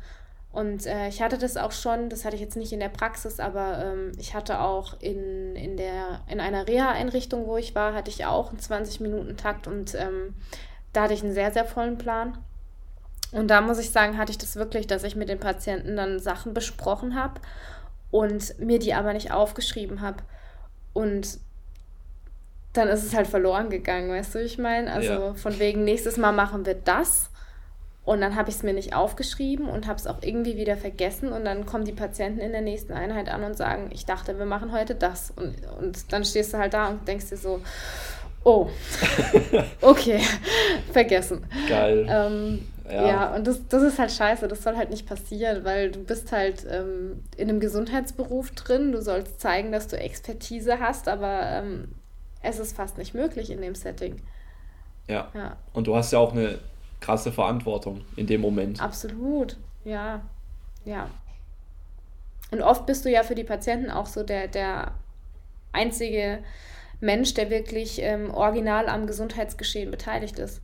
Also wie du gesagt hast, es läuft eben so, du gehst zum Arzt, du gehst zum Orthopäden oder zum Hausarzt, ähm, der verweist dich an den Physio mit einem Rezept, wo oftmals als Diagnose sowas wie äh, Schulter-Arm-Syndrom draufsteht, was mir überhaupt nichts sagt. Ne? Schulter-Arm-Syndrom heißt, du hast Schmerzen im Bereich Schulter-Arm. Super. ähm, genau, und dann wirst du verwiesen an den Physio und dann kümmert sich erstmal niemand mehr drum, außer der Physio. Okay, Jetzt hast du als Physio dann sechs Einheiten mit dieser Person, hast ein Schulter-Arm-Syndrom, also keine Ahnung, was es tatsächlich ist, ähm, und musst dann dir alles Mögliche anhören dazu. Also, weil eben du bist halt der einzige Kontakt und der Patient möchte natürlich dir alles über dieses Problem erzählen und noch viel, viel mehr über seine Oma am besten noch oder so. Ja. Klar, kann ich mir gut vorstellen. Naja. Ey, wenn, wenn du wüsstest, was ich von manchen Kunden schon weiß. Äh, ja. manche Dinge will ja, ich ja. gar nicht wissen. ja, ich weiß, was du meinst. ja, dieser 20-Minuten-Rhythmus ist einfach komplett irre. Ja. Ich, ich weiß nicht, auf, auf wen, wem, wem wir den, den Schwachsinn zu verdanken haben. Keine Ahnung. Ich habe auch keine Ahnung, ehrlich gesagt. Aber es ist bescheuert und es gehört geändert. Wer weiß, vielleicht tut sich ja mal was die nächsten Jahre. Aber das weißt du vielleicht ja. besser als ich. Ja, also ich muss sagen, ähm, uns sagt man immer wieder, es wird sich was ändern. Jetzt sind wir ja gerade dran mit der Blanko-Verordnung. Ich weiß nicht, ob dir das was sagt. Also ähm, nee. so ganz bin ich da auch nicht up-to-date, aber manche Bundesländer testen das, glaube ich, gerade schon. Blanko-Verordnung heißt, du brauchst keine ähm, Verordnung mehr vom Arzt, sondern kannst direkt zum Physio, beziehungsweise hast den Direktzugang oder beziehungsweise und ähm, du hast eine Überweisung vom Arzt, aber der Arzt schreibt dir keine Diagnose hin. Heißt, als Physio bist du jetzt eigenverantwortlich. Du bist nicht eingeschränkt, sondern du ähm, hast keine Diagnose, musst die selber rausfinden ähm, und hast dann auch die Freiheit zu sagen, nö, da steht jetzt zwar Lymphdrainage, aber ich mache jetzt lieber Krankengymnastik oder so weil ähm, wir Physios dürfen natürlich auch nur in einem gewissen Rahmen agieren, nämlich der, der durch, äh, durch den Arzt eben vorgeschrieben ist. Da steht dann eben drauf, der Patient bekommt Lymphdrainage oder manuelle Therapie. Ne? So wird das Ganze dann auch abgerechnet. Heißt, wir Physios sind immer irgendwie begrenzt. Und jetzt wird gerade ausgetestet, wie es denn läuft, wenn diese Begrenzung nicht da ist. Problem dabei, und da kommen wir zur Akademisierung, ne? viele Physios die jetzt aktuell ähm, eben mitten in der Arbeit sind, haben in Anführungsstrichen nur die Ausbildung und haben nicht die Fähigkeit und das Wissen, ähm, nach sogenannten Red Flags zu, zu screenen. Ähm, Red Flags sind jetzt Zeichen auf ähm, wirklich ernsthafte Erkrankungen, also sprich Frakturen, also Knochenbrüche, ähm, Tumore, Krebs oder andere ernsthafte Erkrankungen. Und im Studium lernen wir das oder wir haben es gelernt. Ähm, ich hoffe, dass es in allen anderen Studiengängen auch so ist, aber ich denke, ähm, wir lernen intensiv, wie erkennen wir wirklich ernsthafte Erkrankungen am Patienten. Und es fehlt den Auszubildenden. Die lernen das nicht. Das heißt, diese Blanko-Verordnung und der Direktzugang ähm, ist eine tolle Möglichkeit, aber in, einfach noch nicht umsetzbar, weil die Auszubildenden bzw. die aktuellen Physios einfach nicht die Grundkenntnisse dazu haben. Hm. Ja. ja. Als kleiner Exkurs. ja, ich hatte es ja auch schon mit den Movement-Physios privat viel drüber. Also da können wir wirklich Jahre drüber reden, was da alles schief läuft oder was noch besser gemacht werden kann, um einfach das ganze System, das Gesundheitssystem an sich wirksamer zu machen. Und, ja. und ein Stück weit natürlich auch kosteneffizienter. Mhm. Okay. Ähm, einfach so, weil es mich mal interessiert. Äh, hast du da in der, in der Praxis auch von Kollegen erlebt, äh, dass die irgendwelche seltsamen passiven Behandlungsmethoden mit Vorliebe genutzt haben? Oder wurde, oh ja. wurdest, wurdest du auch vielleicht selber sogar gedrängt, mal hier und da was zu machen in die Richtung, wo du von dir aus gesagt hast, hm, schwierig? also, ähm, ich hatte eine ganz, ganz wundervolle Betreuerin dort. Also wir haben immer eine Betreuerin äh, oder einen Betreuer direkt in der Einrichtung, der für uns zuständig ist. Und da muss ich sagen, die war, die war super. Die hat es richtig toll gemacht. Mit der habe ich ähm, heute noch Kontakt. Ähm, aber es gab tatsächlich eine Therapeutin, wo ich mir oft, ähm, also wo ich sehr oft kurz davor war, einzugreifen, wenn ich da hospitiert habe und zugeguckt habe. Und das klingt jetzt fies, aber es ist so. Also als kleines Beispiel, ähm, wir hatten eine Patientin da, ähm, die hatte sie auch schon öfter behandelt. Die hatte einen sogenannten Fersensporn, also ganz grob gesagt eine Entzündung an der ähm, Fußsohle im Prinzip. Und die hat sich sehr hingezogen, das Ganze wurde chronisch. So, jetzt gibt es Leitlinien, ähm, mit denen man arbeiten kann, um dagegen vorzugehen. Diese Therapeutin hat beschlossen, sie macht Dorntherapie. Schon mal was davon gehört? Hat es irgendwas mit Massage zu tun?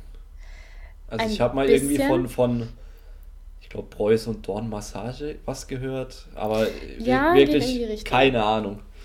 ja, also Dorntherapie ähm, geht im Prinzip davon aus, dass sich die einzelnen Wirbel verschieben und ähm, die drücken da jetzt auf den einzelnen Dornfortsätzen herum, also drücken da wirklich ganz arg äh, im Rücken an der Wirbelsäule drauf für ein paar Sekunden ähm, und wollen damit erzielen, dass die Wirbel wieder zurechtrücken. Okay? Okay, ja. So, jetzt hat sie bei dieser Patientin Dorntherapie gemacht. Heißt, die Patientin hatte eine Entzündung an der Fußsohle und sie geht an die Wirbelsäule. Hm. und ich dachte mir schon so, okay, okay. also, da war ich dann auch erstmal ein bisschen sprachlos, muss ich sagen. Ja, also. Und Dorntherapie hat die Therapeutin oder macht sie auch immer noch sehr gerne. Und da muss man wirklich sagen, es gibt ähm, keinerlei Evidenz dazu. Ich weiß nicht, ob da jemals Untersuchungen gemacht wurden. Ähm, Soweit bin ich da nicht drin, aber es gibt auf jeden Fall keine Beweise dafür, dass Dorntherapie da irgendwas bewirken kann an den Wirbeln, dass wir da irgendwas rumschieben können. Ja, die, die andere Frage ist ja auch, ob du ja wirklich den Wirbelkörper an sich bewegt bekommst, wenn du genau. da ein bisschen mit dem Daumen rumdrückst oder was. Ja, ja, genau. Und die nächste Frage ist halt, wie soll das dem, der Entzündung im Fuß helfen? Also. Fragen über Fragen, Fragen über Fragen. Ja, also als kleines Beispiel. Und sowas habe ich da halt ähm, relativ regelmäßig erlebt, ja. Mhm. Es, ähm, ich meine, wie gesagt, es hat. Wir hatten es ja vorher schon mal kurz vor der Aufnahme von ähm, Wer heilt, hat Recht. Der Meinung bin ich halt absolut nicht, weil wir müssen immer hinterfragen, warum heile ich jetzt? Was bewirke ich damit? Und ähm, klar, es gibt Methoden, die helfen. Und vielleicht hat, also in dem Fall war es nicht so, aber selbst wenn die Dorntherapie der Dame geholfen hätte, hätten wir hinterfragen müssen, warum. Ja. Und ganz sicher nicht, weil da irgendwas an den Wirbeln rumgeschoben wurde. Also das kann ich dir versprechen, dass es nicht daran lag so. Klar. genau, wir müssen uns halt immer hinterfragen und ähm, ist in dem Fall halt nicht erfolgt, ne? Ja, und solche Stories, wie gesagt, ähm, kamen da dann öfter mal. Von mir hat man nie verlangt, dass ich irgendwelche ähm, besonderen Methoden ausführe. Das war immer alles sehr offen. Ich konnte da mit den Patienten machen, was ich wollte. Ähm, und es ging auch sehr gut teilweise. Ja. Also Glück gehabt. ja, genau, Glück. ja, ich meine, viele Dinge erledigen sich ja auch oft von alleine einfach. Genau, das ist es. Ja, absolut. Und und dann ist immer noch die Frage, wenn es sich bessert, ja, wie du schon gesagt hast, warum bessert sich's? Ist es vielleicht, ja. weil der Patient mit einer Erwartungshaltung reinkommt, so nach dem Motto, ich gehe rein, irgendwas wird gemacht, es passiert was und dann wird es besser. Ja. Also Placebo-Effekt genau. letzten Endes. Vielleicht liegt es auch einfach nur daran, dass die Physiotherapeutin das so selbstbewusst ausgestrahlt hat, hey, was ich ja. jetzt mache, das ist der Shit und dann wird alles cool. Und im Endeffekt genau. hat sie genau. gar nichts bewirkt. Ja, und das ist ganz, ganz oft tatsächlich der Fall. Ne? Ja. Also, ähm, und wir können ja auch ruhig solche Techniken bewusst nutzen, wenn wir uns bewusst sind, dass sie so wirken. Aber dann ist eben nicht, wer heilt, hat recht, sondern ähm, wir müssen hinterfragen, warum heilen wir denn gerade? Was ist der Mechanismus dahinter? Was ist der Mechanismus hinter einer Massage, die auf einmal gut wirkt? Weil von Massage wissen wir auch, die Evidenz ist äh, sehr gering. Wir können mit unseren Händen gar nichts da an den Muskeln wirklich verändern oder bewirken. Aber trotzdem ist der Effekt ja da. Klar. Also der Effekt ist ja ganz, ganz offensichtlich da. Wer fühlt sich nicht nach einer Massage gut, aber warum ist es so? Wir müssen hinterfragen, warum und dann auch ganz bewusst diese Methoden anwenden. Ich habe Patienten auch schon massiert, auf jeden Fall, aber dann hatte das einen Grund und ich war mir bewusst, was ich da tue. Ja. Und das ist das Entscheidende. Ja, bin ich voll bei dir. Ich, ich erinnere mich ja. gerade zurück, ich hatte ja auch äh, zwei Semester lang Massage in der Ausbildung. Mhm. Und da ging es ja auch um die gesundheitlichen Effekte. Ja. Ja, klar. Was war da alles dabei? Schlacken beseitigen. Oh ja. äh, was noch? Äh, den, den Lymphfluss anregen den Blutfluss. Ja, mit ein paar Streichelungen so, ne? Kennst ja. du ja auch in der Lymphdrainage, dieses einfach nur über die Haut streichen und wie ein Schmetterling und das wirkt jetzt auf den Lymphabfluss. Ey, ey ich sag's dir, wenn, hm. du, wenn du einfach nur Wadenheben machst. Ja. Deine Lymphe wird so krass zurückgeballert. Da, genau. Da kann die Massage einen Scheiß dagegen.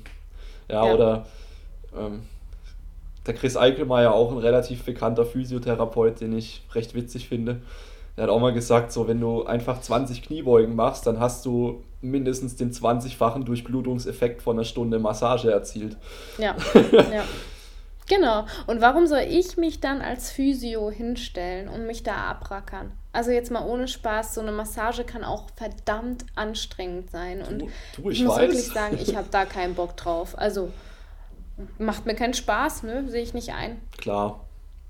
Was man der Massage natürlich zugutekommen lassen muss, ist, dass sie, ein, dass sie einem helfen kann zu entspannen und dadurch halt in besseren, mhm. In einen besseren Grundzustand zu kommen für ja, was Wundheilung und so weiter angeht. Aber ja, das ja. ist dann eigentlich mehr der aber psychologische dann, Effekt. Genau, aber dann macht es ja auch Sinn, mit dem Patienten ähm, zu erörtern, was sind Entspannungstechniken, die er ganz alleine anwenden kann ohne dass er auf mich angewiesen ist. Weil diese Selbstwirksamkeit, also dass der Patient ähm, das Gefühl hat und das Wissen hat, ich kann selber für mich aktiv was tun, das ist doch viel wichtiger. Weil sonst machen wir den Patienten wieder von uns abhängig. Wobei was mir, bringt uns das denn? Wobei ich kann mir ehrlich gesagt auch wirklich vorstellen, dass viele Patienten gar keine Selbstwirksamkeit haben wollen. Ja. Weil sie es halt schon ja, so das, das stimmt sind. natürlich auch. Ja, dann geht es aber viel um diesen emotionalen Kontakt und einfach da zu sein. Also, das hattest du bestimmt auch schon mal, dass du dann Leute massiert hast und die wollten eigentlich nur mit dir reden. Und es war scheißegal, was du da am Rücken gemacht hast, sondern die wollten einfach wirklich diesen emotionalen Kontakt. Die wollten sich mit dir unterhalten, die wollten ein bisschen berührt werden, ein bisschen gestreichelt werden. Aber dafür bin ich nicht Physio, dafür lerne ich nicht sieben Semester das ganze Zeug auswendig. Also, Exactly. das Ja. sehe ich persönlich nicht ein. Ja. Ja. Ja, das, aber das sind ohne Scheiß, das sind auch Motive teilweise für Leute, warum sie ja Personal Trainings in Anspruch nehmen. Einfach, dass ihnen Ja, das stimmt. eine Stunde lang jemand zuhört. Ja, ja. Was, was, ja, oft, es ist schon, schon krass irgendwie. Weil ich meine, es Mhm. ist eine, es ist eine Premium-Dienstleistung. Es ist jetzt nicht wie Physio auf Kassenbasis, äh, ne? Das sind, Ja. also ich, ich kenne wenige Personal Trainer, die unter 100 Euro die Stunde nehmen. Mhm. Und das nur dafür, dass jemand mit mir redet, Alter. Äh, und, Ja, und, es ist halt immer die Frage, wie viel bist du bereit zu geben, ne? Und ähm, manche Menschen, die äh, haben offensichtlich einfach so den Bezug zu anderen Menschen vielleicht sogar verloren, dass sie bereit sind, sehr viel dafür zu geben. ja, ja. Ja. Ah, gut, da, da, driften wir, glaube ich, ab. Ja. Okay, lass uns mal zurückkommen. Ähm, mhm. ich habe mir jetzt noch ein paar Fragen notiert, so, die jetzt erstmal nur dich betreffen. Mhm. Und dann können wir, dann können wir noch ein paar Community-Fragen beantworten. Beantworten, gerne. Yes, wir beantworten es. Ähm, okay. Also, zunächst mal finde ich es immer interessant, wo so Menschen ihre persönlichen Perspektiven, ihren Ausblick sehen, ihre Entwicklung, wo es einfach so hingeht. Und das wollte ich dich mal fragen, wo siehst du dich die nächsten Jahre, in welche Richtung möchtest du gehen? Ähm, weil du hast ja auch ein relativ langes Studium dann hinter dir. Ja, ähm, nicht in der Physiotherapie sehe ich mich. Also ähm, zumindest aktuell gerade wieder gar nicht. Ähm, ich muss sagen, es schwankt immer so ein bisschen.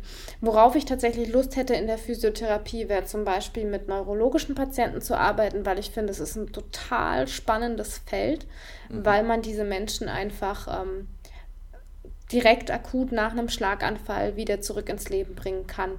Also ähm, ich sehe mich dann eher tatsächlich im akuten Fall, also akut Krankenhaus oder ähm, Intensivstation, sowas. Finde ich super spannend.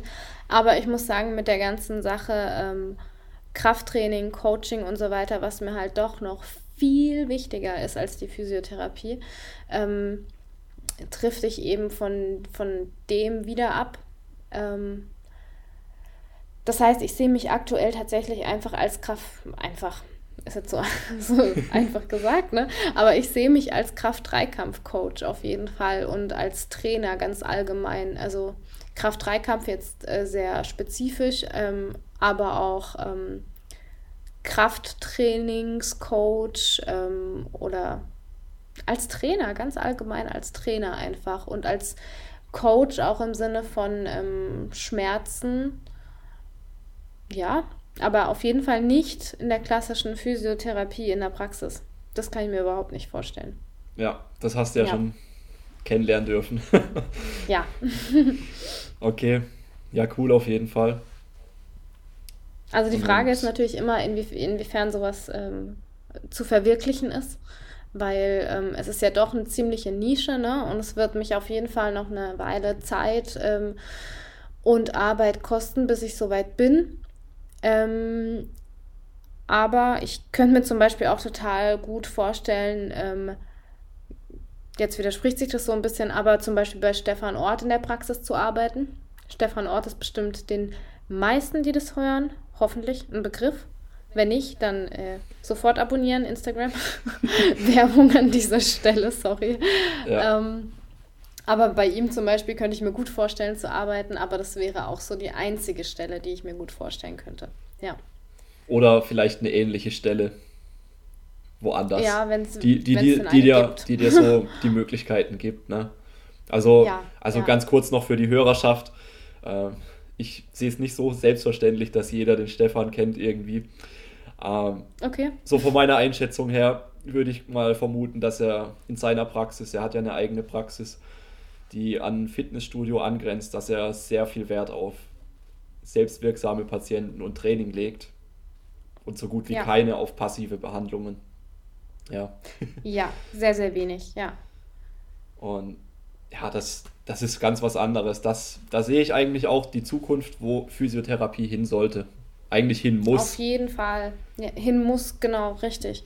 Und das ähm, sieht man bei ihm halt total gut. Also ich könnte mir sowieso nicht vorstellen, irgendwo ähm, in einer klassischen Physiotherapiepraxis im Keller zu arbeiten oder so, sondern ich brauche eine große Trainingsfläche, ich brauche viel Raum, ich brauche viele Möglichkeiten. Ja. Ähm, und die bietet er zum Beispiel, weil das Ganze eben an Fitnessstudio angrenzt, weil das Team halt auch ähm, wirklich aus Leuten besteht, die viel Erfahrung haben im Kraft-3-Kampf. Also er macht ja selber auch Powerlifting, der Stefan Ort, und ähm, seine Freundin Vanessa macht das Ganze auch.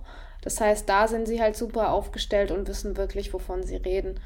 Ähm, deshalb könnte ich es mir da speziell gut vorstellen. Aber wie du sagst, es kommt natürlich drauf an. Für mich ist jetzt auch ähm, Freiburg so mein Raum. Hier will ich auch nicht weg. Ähm, deshalb werde ich wahrscheinlich jetzt, wenn ich dann nächstes Jahr mit meinem Studium fertig bin, erstmal als Trainerin arbeiten und versuchen, mir mein Coaching selber weiter aufzubauen. Das ist so der aktuelle Plan, aber kann sich auch immer alles nochmal ändern. Ajo. Du weißt ja. nie, wo es hingeht und was sich so ergibt spontan. Oder wem du genau. über den genau. Weg läufst. oh ja, ja. Da habe ich auch äh, gute Erfahrungen mitgemacht mit diesem, wer einem über den Weg läuft, ja. Perfekt, ich auch. jo, ähm, auf jeden Fall ein cooler Ausblick. Ja, kommen wir ein mhm. bisschen zurück zum Training. äh, ja. Was ist deine absolute Lieblingsübung? Oh Gott, das wurde ich so oft in der letzten Zeit gefragt. Ja, nur, und, nur ähm, eine. Komm, hau raus. Ja, Kreuzheben natürlich. Kreuzheben, okay. Ja, doch, doch. War jetzt lange, lange nicht, nicht so, weil es einfach nicht so gut lief, aber ähm, jetzt läuft es gerade aktuell wieder ganz, ganz gut, deshalb 100% Kreuzheben. Ja, ist sehr sympathisch. Oder? Ja, ja. Kniebeuge ärgert mich manchmal, diese scheiß Lower-Ablage mit den Ellbogen und Handgelenken. Ich muss da immer mhm. noch eine für mich stabile Position finden, die nicht wehtut. Ja, das, das braucht eine Weile. Ja. Okay. Ähm, jetzt von der Lieblingsübung direkt auf die dunkle Seite. Was ist deine Hassübung? Außer Split Squats vielleicht. Bulgarian Split Squats. okay. Ja, doch. Also Hassliebe, muss ich sagen. Ich, ich hasse sie brutal, wenn ich sie ausführe. Ja. Ähm, ich, ich sterbe immer. wirklich immer. Jede Wiederholung ist der Tod für mich. Ähm, aber ich habe einen brutalen Effekt auf meine Kniebeuge. Ich habe das Gefühl, es bewirkt brutal viel. Und auch was Hypertrophie bewirkt, ist das Übung Nummer eins. Aber ich hasse sie. Ja, geht mir genauso. Wobei ich sagen muss, als ich sie komplett neu drin hatte, da fand ich sie wirklich abscheulich. Mhm. Und jetzt, äh, nach einigen Durchgängen, bin ich so halbwegs warm mit ihr. Also ich, ich denke mir immer noch, boah, scheiße, noch vier Sätze von der Kacke und das am Ende vom Training. Aber sie mhm. fühlt sich nicht mehr so, so furchtbar an. Ja, also ähm, ich, ich finde, da kommt es extrem auf die Wiederholungsrange an, weil ich habe ähm, die eine ganze Weile auf Achter auch oder ja, ich glaube, es war ein Achter gemacht, ja. Da ging's.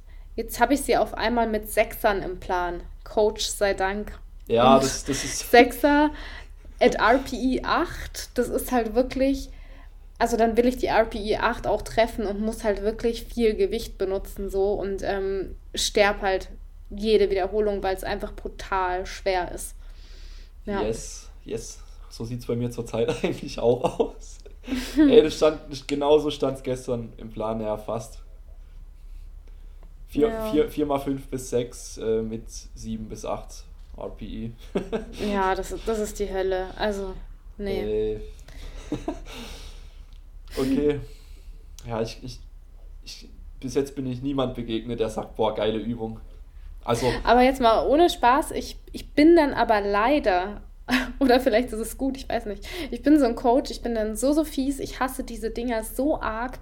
Jeder meiner Trainees muss die machen. Jeder. Und ich habe da auch schon ganz viel Ärger bekommen, weil ich die teilweise, ich glaube, das höchste, was ich eingeplant hatte, war 4 mal 12. Grüße gehen Oh. raus an Axel. Fies, oder? Ich- Der ich- ist gestorben, ich- jedes ich- Mal gestorben und hat sich jedes Mal beschwert. ich hätte ich hätt sofort den Coach gewechselt. Also Ja, viermal, ich, vier, ähm, hab's, viermal, ich hab's, viermal wieder, sechs, ich hab's okay. wieder reduziert. Viermal Ja. sechs, okay, wir aber sind, wir sind wieder runter. ja, das war, das war sehr fies und das sehe ich auch ein und ähm, wir haben es jetzt reduziert. Ich, Ja. ich, ich finde, ich find, es sollte in die Genfer Konvention reinkommen oder ins Grundgesetz. Keine Bulgarian Split Squats über acht Wiederholungen. Ja, und, und, und höchstens, höchstens drei Sätze.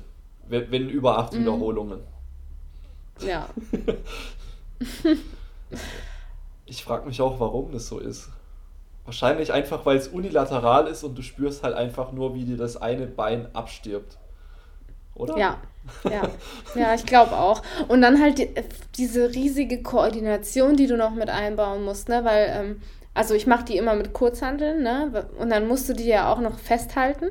Du musst dich selbst in der Mitte halten. Du musst das hintere Bein noch irgendwie auf dieser blöden Bank stabilisieren. Also Ja. ich schwitze auch ehrlich gesagt bei keiner Übung so krass wie bei denen. Also da kann ich alles heben, alles beugen, aber das haut mich total weg. Also das Ja, ist echt wobei, krass. ich, wobei ich sagen muss, mh, ich, ich bin mehr der Fan davon, dass man sie, wenn man die Möglichkeit hat, mit einer Safety Bar macht und der Möglichkeit, dass man sich Mhm. irgendwie so halbwegs abstützt.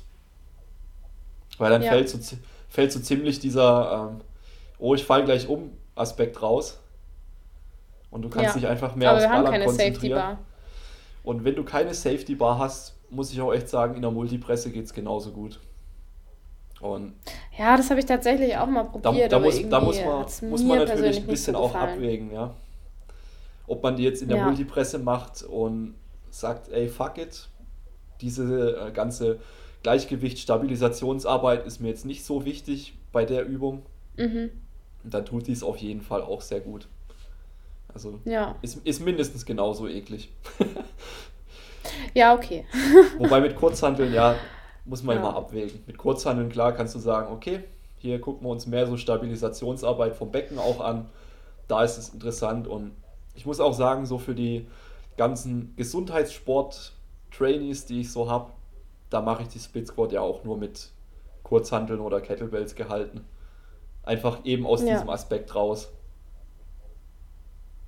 Ja, Und das weil stimmt total. Also die Frage ist halt immer, was ist das Ziel, ne?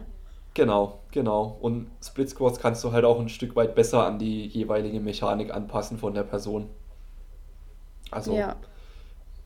wenn, du irgendeinem Gesundheitssportler eine Frontkniebeuge aufdrückst, dann findet er das erstmal richtig kacke. Ja. Also, also warum nicht eine, scheiß Split Squat machen? Wenn sein muss. ja. Alright, ähm, was haben wir noch?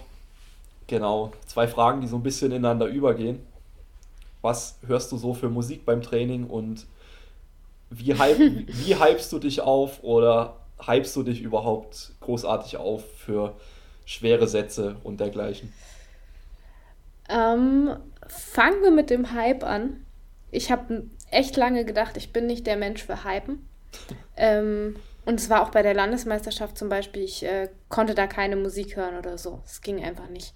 Ähm, weil ich mich einfach viel zu sehr irgendwie ähm, konzentrieren musste und gleichzeitig bin ich aber auch oft in so einem Tunnel drin, wo ich über gar nichts nachdenke.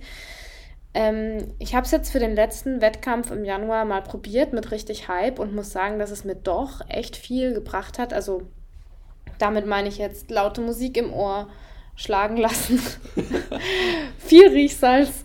Ähm, hat ganz gut geklappt, muss ich sagen. Ja. Ja. Ähm, ich bin noch ein bisschen am Ausprobieren mit dem Hypen. Ähm, aber gestern zum Beispiel habe ich eben auch Riechsalz im Training benutzt zum ersten Mal und muss sagen, es war ganz gut. Also ich habe langsam das Gefühl, es kommt an, dieser Hype, und es funktioniert. Ähm, Musik entsprechend dann auch Hype-Musik. Also ich höre viel ähm, Rock, viel wildes Zeug. Also ich glaube, dass ähm, auch Sachen, wo man mich anguckt und ähm, denkt, oh Gott, was ist das für eine? Meinst, Also meinst im- du vielleicht immer- so, so Metalcore oder noch, noch schlimmere Dinge? Ja, nicht wirklich, Also nicht, nicht- wirklich nicht- Metal. Nicht schlimm. Also nicht, nicht ganz, ganz schlimm. Es ist noch in Ordnung. ja, ja, hau mal, also hau man mal, hau mal ein paar anhören. Bands raus, damit ich mich ein bisschen schlau machen kann. Ähm, ja, wenn wir jetzt sanft anfangen, Linkin Park. Ja, okay, ich glaube, ich, ich glaub, das hören mittlerweile schon Omas im Gym. Das ist ja, Oh, das ist ja, das ist ja, das ist ja voll sanft. Also für, mein, Oh, für, für meine Begriffe. lass mich überlegen. Das Problem ist, dass ich mir die Bands und so weiter nie, nie richtig gut merke. Ähm, was höre ich noch? Hm. Ich schaue jetzt einmal kurz. Moment, das haben wir gleich. Damit Ganz- ich jetzt auch gute Sachen raushau, weißt du? Also ich kann ja jetzt nicht einfach äh, irgendwas vor mir her sagen und dann ist es eigentlich Zeug, das ich nicht so mag. Nee, das, das, das muss schon alles Hand und Fuß haben hier, ne? Eben, Weil, weil jetzt werden die wirklich wichtigen Fragen beantwortet. die allerwichtigsten. Das, das davor, das, Also- war alles, das war alles nur Smalltalk. So ist es. Also was ich geil finde, ist äh, Rob Bailey and, and the Hustle Standard. Ach ja, das Finde ich oh. richtig nice. Ja, Wobei ich das stellenweise einfach zu dumm finde. echt? Ja, mit diesem Work, Hustle, Kill, Work, Hustle, Kill und so. ja, Alter. also es so, ist halt, yo. äh, es ist halt super einfach und super blöd irgendwie, aber ja, mein Gott. Ey, aber es ähm, bringt dich halt Stars- in diesen Modus einfach rein. Ich höre die Band Ja, teilweise voll, selber das ist es. Ja, also ich, mir geht's halt auch drum, es muss halt richtig laut sein und es muss richtig ballern. Und ähm, ballern nicht im Sinne von ähm, dieses klassische Techno-Ballern oder so, sondern da muss halt schon jemand ein bisschen lauter werden und schreien, weißt du, wie ich meine? Ja, Also, sowas hypt mich dann. Oder ähm, Starset, sowas höre ich gern. Ja. sagt mir nichts. Oder From Ashes to New. Kenne ich auch nicht. Nee. Also entweder bist du Ja. sag, zu krass unterwegs oder die Bands sind einfach ein bisschen unbekannter. Ja, ich höre auch voll das Durcheinander, muss ich sagen, und bin da auch ähm, sehr inspiriert durch Freunde und sowas. Ja. Ja, auf jeden Fall. Also ich finde Musik echt Ja. auch sehr, sehr wichtig. Teilweise habe ich für bestimmte Trainingssätze und Herangehensweisen verschiedene Lieder. Ja, ich ich ich, auch. ich, ich habe ich hab mein Topsatzlied für, eine, für, für ein RDL. Ich habe gediegene Musik, so, so, so Cruiser-mäßig, wenn es dann, wenn's dann Arme und Schultern mit einem Kurzhandeln oder so gibt. Äh, Ja, ja. Ja, ich habe auch und- meine spezielle Musik, die ich dann in den Backoff-Sätzen bei der Bank höre. Das ist dann immer ganz chilliges Zeug. Ja. ayo, ey, ich, teilweise. Oder so ein paar Hype-Lieder habe ich auch, wo ich mir denke, wenn es jetzt schwer wird, dann sind es genau die Lieder, die ich brauche. Ja. Ey, teilweise sind die Lieder so übungsabhängig bei mir. Also bei der Beuge zum Beispiel bin ich ein Mensch, der mit Hype überhaupt nichts anfangen kann, Mhm. weil ich dann überhaupt komplett meine Cues verkack. Und, So und, bin ich bei der Bank, ja. Ja. ja. Also lässt sich so als Take-Home-Message sagen, wählt weise eure Musik und wisset, was Ja. ihr tut und wie viel Hype ihr jetzt wirklich braucht. Weil es gibt halt auch Leute, die zu viel Hype zu schnell ermüdet. Und ich, Ja, das und, und ich würde mich selber auch dazu zählen. Also wenn ich in den Verein komme und ja, Grüße an André. André ist wieder da.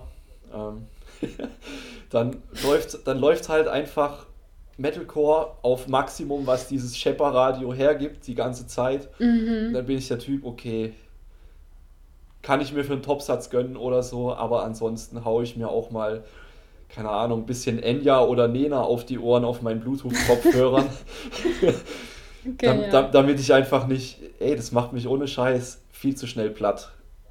ja. Ein, ein, zu ja. hohes, ein zu hohes Maß an Erregung. Oder Also ich hatte das ähm, auf dem letzten Wettkampf auf dem äh, Suicide Cup in Freiburg. Ähm, da habe ich ich will nichts Falsches sagen, drei, vier, fünf Leute vielleicht äh, betreut tatsächlich und habe entsprechend auch Hype verteilt, also von äh, Schläge verteilen bis äh, Riechsalz fast ins Auge und sowas. ähm, ja, also es war sehr intens und ich war dann so ausgebrannt, weil ich ähm, wir waren entsprechend wenig Frauen, ne, wie es nun mal oft so ist auf solchen Wettkämpfen. Das war Bankdrücken und Kreuzheben. Ähm, wir waren vier Frauen und waren dann mit den Männern unter 90 Kilo, glaube ich, noch in einer Gruppe. Und da habe ich drei betreut und auf, auf ein paar noch so mit drauf geguckt. Ähm, und als ich dann beim Heben dran war mit meinem letzten äh, Versuch, ging nichts mehr. Es ging gar nichts mehr. Also ich war so ausgebrannt, weil es so anstrengend war. Ähm, und ich habe es tatsächlich gar nicht so gemerkt, weil mir war der Wettkampf jetzt auch nicht wichtig. Ne? Wie gesagt, ich habe jetzt in ein paar Wochen die deutsche Meisterschaft, da ist so ein kleiner Wettkampf dann irgendwie nicht mehr so relevant. Ähm, und dann ja, war es auch okay, dass da nichts mehr ging. Aber da habe ich echt gedacht, boah, krass, dass die Scheiße so anstrengend ist. habe ich nicht erwartet. Ja, auf ja. jeden Fall. Ich meine auch. Aber ich habe auch viel reingesteckt, ja. Also ich habe äh, viel mehr gehypt wahrscheinlich, als nötig gewesen wäre. Aber es war ganz geil. Klar, was man auch nicht vergessen darf auf dem Wettkampf, ist ein, ey, das sind so viele Einflüsse, die auf dich reinballern. Allein schon, weil, weil viel Publikum vielleicht da ist, die Halle, der Raum ist voll. Äh, alle glotzen auf dich, wenn du deinen Satz machst. So, das, ich glaube, da, da kommt halt echt einiges an Erregung von außen schon ohnehin zustande, also an Nervosität und so weiter. Dass man da für sich auch rausfinden muss, ob man sich überhaupt jetzt hypt oder sich vielleicht sogar eher ja, in die Ecke setzt und ein bisschen meditiert. ja, ja.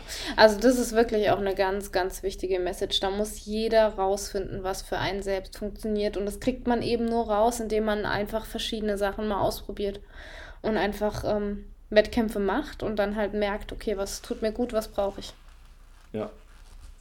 Okay, würde ich sagen, das Halbthema können wir abdecken. Mhm. ähm, okay. Ich habe jetzt noch zwei, drei Fragen von meinen Kunden für dich. Mhm. Also, die eine habe ich, glaube ich, ja, natürlich beantworte ich sie immer direkt und sage, hey, ich, ich will es nicht vorweggreifen, ähm, aber es geht um das Thema, ist es jetzt schlimm, wenn Gelenke knacken, wenn man sich bewegt, sei es das Knie oder irgendwie die Handgelenke oder keine Ahnung was. Also einfach so ein Poppen, Knacken oder Knirschen. Ist das jetzt schlimm oder sollte es mir zu denken geben oder kann ich sagen, hey, äh, okay, easy. Nein, es ist nicht schlimm und äh, man muss nicht sich einen großen Kopf darüber zerbrechen oder so. Es gibt Leute, die ähm, haben knackende Knie, sag ich mal. Also da knackt das Knie wirklich jedes Mal, wenn sie in die Kniebeuge gehen. Aber solange da kein Schmerz mit dabei ist oder irgendwelche andere Symptomatik, ist das gerade egal. Also völlig irrelevant, ob da was knackt. Ja, wo kommt denn das her, dieses Knacken? Also mein letzter Stand ist, dass es irgendwie Gelenkschmiere mhm. ist, die irgendwie rumgedrückt wird und dass es deswegen Geräusche gibt.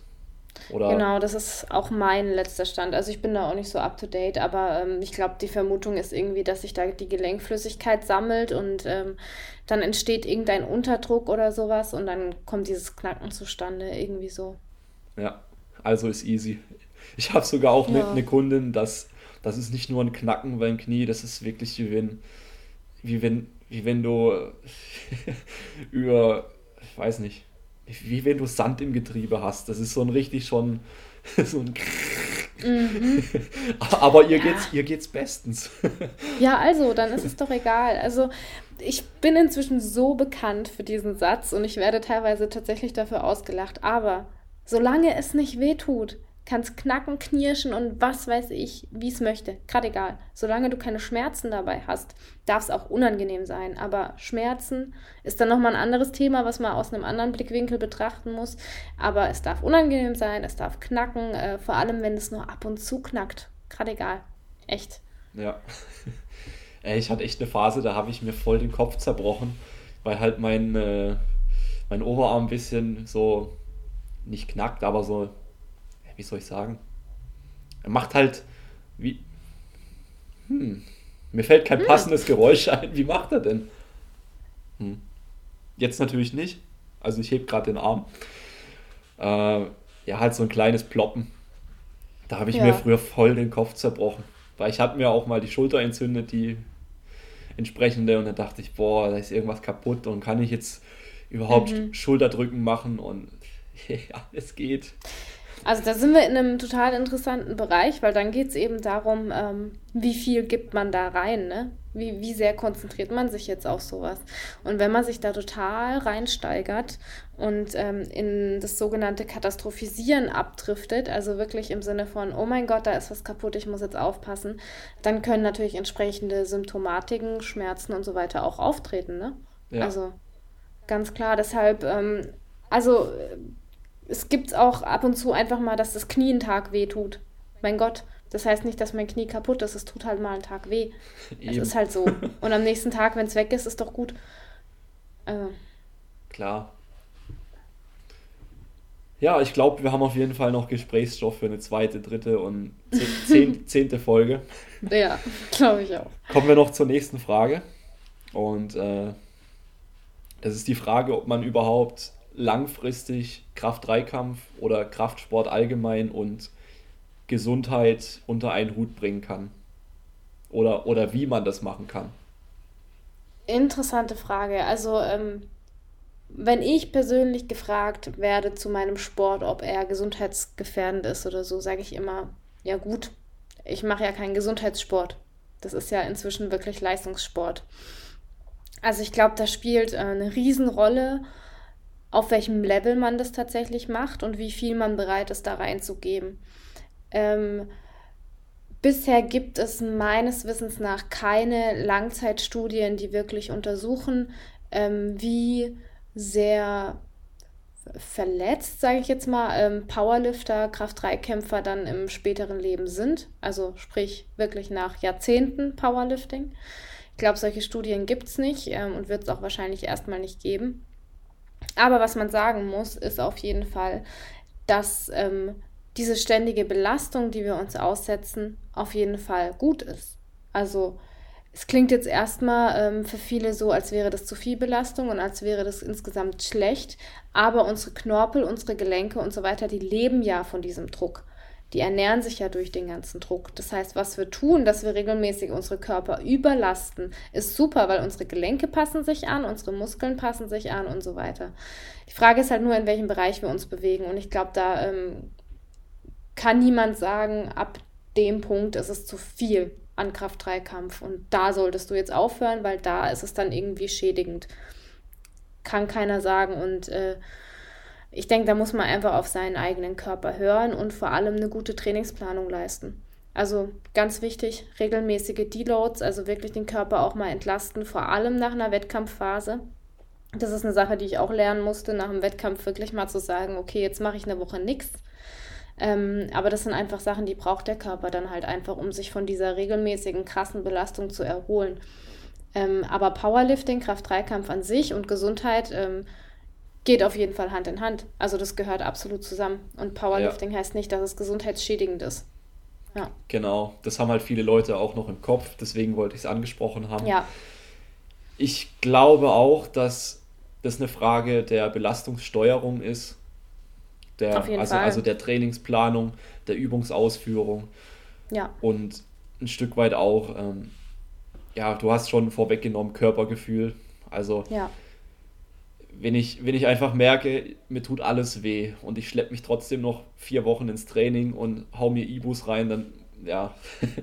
ja. Aber andererseits, wenn, wenn man halt halbwegs vernünftig an die Sache rangeht und sich jetzt nicht im Extremstbereich bewegt, also Extremstbereich, damit meine ich Leute wie Ray Williams, die einfach, was weiß ja. ich, was hat er gebeugt, 450 oder sowas? Oh, ich weiß gar nicht, was auf jeden Fall, Auf jeden Fall über 400. ja, ja, über 400 waren es auf jeden Fall.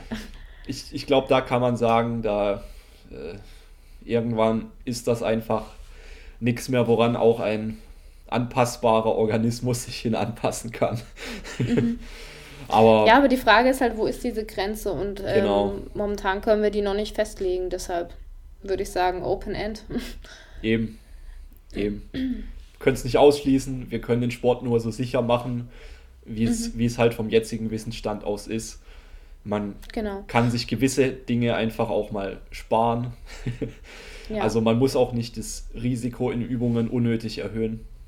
Ja, und das, was du gesagt hast mit ähm, der gescheiten Trainingsplanung, das ist super wichtig. Und deshalb finde ich es auch inzwischen wirklich sehr wichtig, einen Coach zu haben oder zumindest Leute zu haben, mit denen man sich mal austauschen kann. Also ähm, es macht ab absolut keinen Sinn, sich regelmäßig gegen die Wand zu fahren und überhaupt nicht davon zu regenerieren. Also da braucht man dann halt wirklich Leute, äh, im Optimalfall halt wirklich einen Coach, der dir das Ganze plant und der dich regelmäßig fragt, hey, wie geht's dir eigentlich? So in dem Sinne, ne? Ähm, weil sonst läufst du rum mit Gelenkschmerzen und machst halt immer weiter.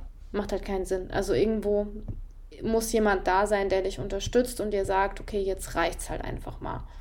Ja. Genau. That's the game changer. That's true. okay.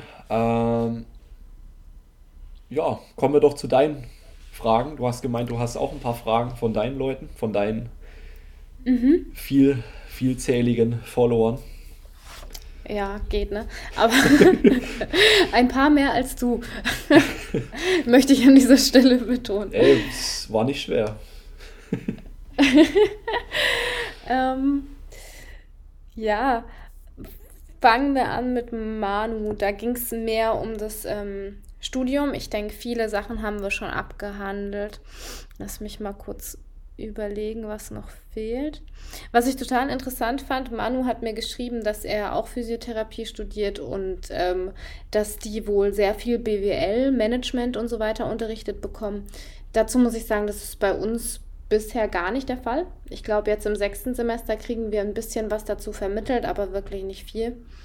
Ähm, das heißt, die legen wohl das Studium mehr darauf aus, dass die Studenten dann auch wirklich Praxisleiter werden. Würde ich jetzt daraus schließen, ne? Oder halt irgendwie im Gesundheits-BWL-Bereich eher aktiv werden. Ist bei uns jetzt gar nicht der Fall. Aber so der Vergleich fand ich interessant irgendwie. Ja.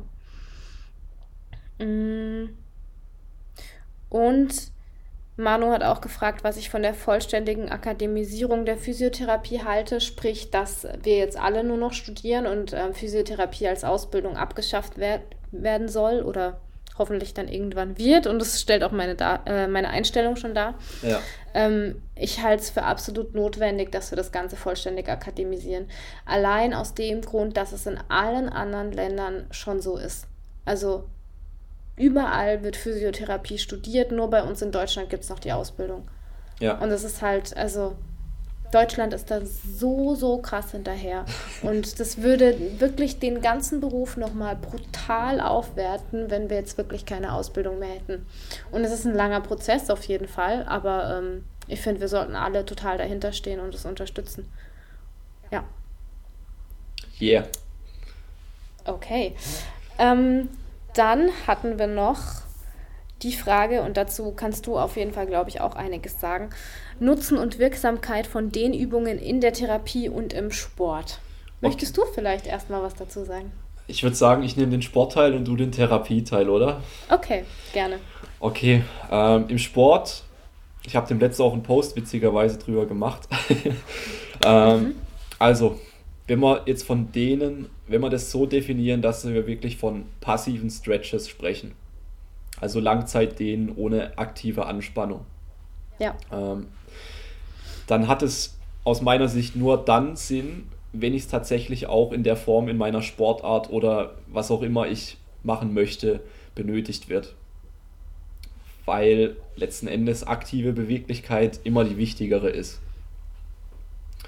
Ähm, also abgesehen von Turnern, Turnerinnen und rhythmische Sportgymnastinnen und Tänzern sehe ich jetzt im Sport eher nicht so die Daseinsberechtigung, weil oftmals wird ja auch gesagt, so hey, wir dehnen uns jetzt, um irgendwie Verletzungen vorzubeugen oder um uns auf irgendwas vorzubereiten. Äh, so, so Leichtathleten, die irgendwie keine Ahnung, diesen, diesen stehenden Pseudo-Quadrizeps-Stretch machen, be ja. bevor, sie, bevor sie dann auf die Bahn gehen und sprinten. Bringt gar nichts. Im schlimmsten Falle bringt sogar eine leichte Leistungsminderung. Also den passives ja. Dehnen kann die Verletzungswahrscheinlichkeit im Training nicht reduzieren und außer jetzt von wirklich ähm, Szenarien, wo passives Dehnen eben wirklich spezifisch benötigt wird, bringt es keinen Nutzen. Im Endeffekt würde ich lieber aktiv kräftigen und auf diesem Wege Beweglichkeit verbessern. Also äh, ich, ich hatte es auch mit so vielen Leuten schon erlebt. Lass die einfach über Kopf drücken mit einer Kurzhantel oder irgendwas. Bringt tausendmal mehr, wie wenn sie einfach nur stretchen. Oder lass die Leute rumänisch Kreuzheben machen und die kriegen eine Beweglichkeit in die Beinrückseite. Das ist geil. Und ja. vor allem, es bleibt auch, ne? Genau, das, das ist genau das, was ich zur Therapie auch sagen würde. Also es macht keinen Sinn, einfach nur zu dehnen und dann geht der Patient und hat vielleicht seine eigenen Dehnübungen noch, weil wir erarbeiten gemeinsam eine neue Range of Motion, also ein neues Bewegungsausmaß und wenn wir es nur so stehen lassen, dann geht es total am Sinn vorbei. Wir müssen das Ganze ja dann auch beladen und ausnutzen, das heißt Kräftigung ja. draufpacken. Ja. Und das passiert halt äh, faktisch in der Physiotherapie dann ganz oft nicht. Dann dehnen wir irgendwas und äh, belassen es dabei.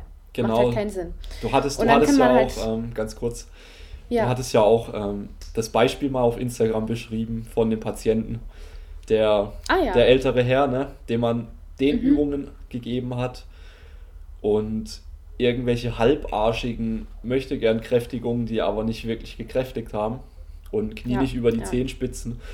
Und oh Wunder, er konnte nicht, äh, er konnte nicht in einer, in einer normalen Hocke Kraft entfalten. Wen ja. wundert's, ne? Genau. genau. Dann hast du mit ihm einfach, ja, im Endeffekt diese Ranges gekräftigt die ihm möglich ja. waren und dich am Maximum seiner aktuellen Mobilität bewegt und die nach und nach verbessert und dann hat es geklappt. Ja. Genau, ja. Also das war tatsächlich ein Herr, der hat gesagt, ähm, er möchte zum Beispiel in der Kniebeuge wieder mit seinen Enkeln spielen und sowas äh, oder im Garten arbeiten und ähm, die Physios sind halt hingegangen und haben seine Kniegelenke, die beide stark eingeschränkt waren in der Beweglichkeit, gedehnt, gedehnt, gedehnt. So, ne? Und dann Quadrizepskräftigung in Rückenlage, also quasi das Knie unterlagert und dann wirklich einfach nur den Quadrizeps anspannen lassen, beziehungsweise das Knie strecken lassen, ohne Widerstand, beziehungsweise nur mit dem Widerstand der Schwerkraft. Ja. Und das einige Monate post-OP, ja. Ist ähm, auf jeden Fall schon stabiler Trainingsstimulus. Auf jeden Fall. Also, kannst dir vorstellen, was der für einen riesen Quadrizeps hatte, oder? Auf jeden Fall sind wir dann hingegangen. Ich habe ihm äh, einen kleinen Trainingsplan erstellt, haben angefangen ganz, ganz leicht mit Kniebeugen auf den Stuhl, Hals, also quasi einfach hinsetzen, wieder aufstehen. Also da hat er sich dann wirklich hingesetzt, dann haben wir uns weitergearbeitet mit, er tippt einmal kurz mit dem Po den Stuhl an und dann haben wir es innerhalb von einer Woche, anderthalb geschafft, dass er freie Kniebeugen machen konnte und die dann immer ein Stückchen tiefer machen konnte. Also allein durch das Bewegen in dieser Range of Motion und das eigene Körpergewicht haben wir die Beweglichkeit in den beiden Kniegelenken wesentlich erweitern können und äh, wesentlich mehr als äh, die in der ganzen Zeit mit den Dehnübungen geschafft haben. So, und das ist genau das, was ich meinte. Es ist gut, dass du das Beispiel angesprochen hast.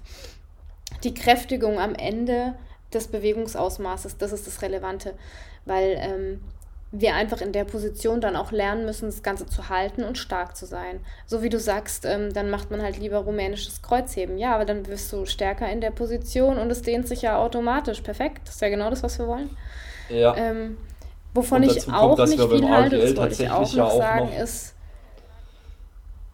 Jetzt hat es gerade kurz gehangen. Connection war mhm. kurz weg. also, was ich sagen wollte, ist, dass wir beim RDL ja zum Beispiel auch tatsächlich eine serielle Hypertrophie beobachten können. Mhm. Ja, also nicht nur ein äh, dicken Wachstum des, der Muskel, sondern auch ein tatsächliches Längenwachstum. Und ich glaube, das geht meines Wissens nach auch sonst nur mit wirklich exzessivem passivem Dehnen. Mhm. Aber da, da bin ich kein Experte für, für die Frage. ja, da in dem Bereich kenne ich mich jetzt auch nicht so gut aus. Ähm, Ein Punkt, den ich noch zum Dehnen nennen wollte, ist ähm, ganz klassisch, jemand hat Verspannungen im Bereich Nacken oder sowas und dann gehen wir dahin mit Dehnungen halte ich auch nicht viel von, weil äh, ganz ehrlich, inwiefern sind denn Verspannungen und ein hoher Tonus, den wir Physios ja so gerne palpieren mit unseren Händen, da fassen wir dann ein bisschen an und sagen, oh, da bist du ganz verspannt, da hast du einen ganz hohen Tonus. Ja, okay, und inwiefern ist das jetzt schlimm? Also, ergibt sich mir einfach nicht, was an einem hohen Tonus schlimm sein soll. Wenn ich angefasst werde im Nackenbereich oder so, sagen die Leute auch immer, boah, du bist ja ganz verspannt. Ja, nee, das sind halt meine Muskeln. Äh, also, äh, ja. das macht keinen Sinn, weißt du? Und warum sollen wir dann hingehen und an diesen Stellen dehnen? Also, ergibt sich mir einfach nicht.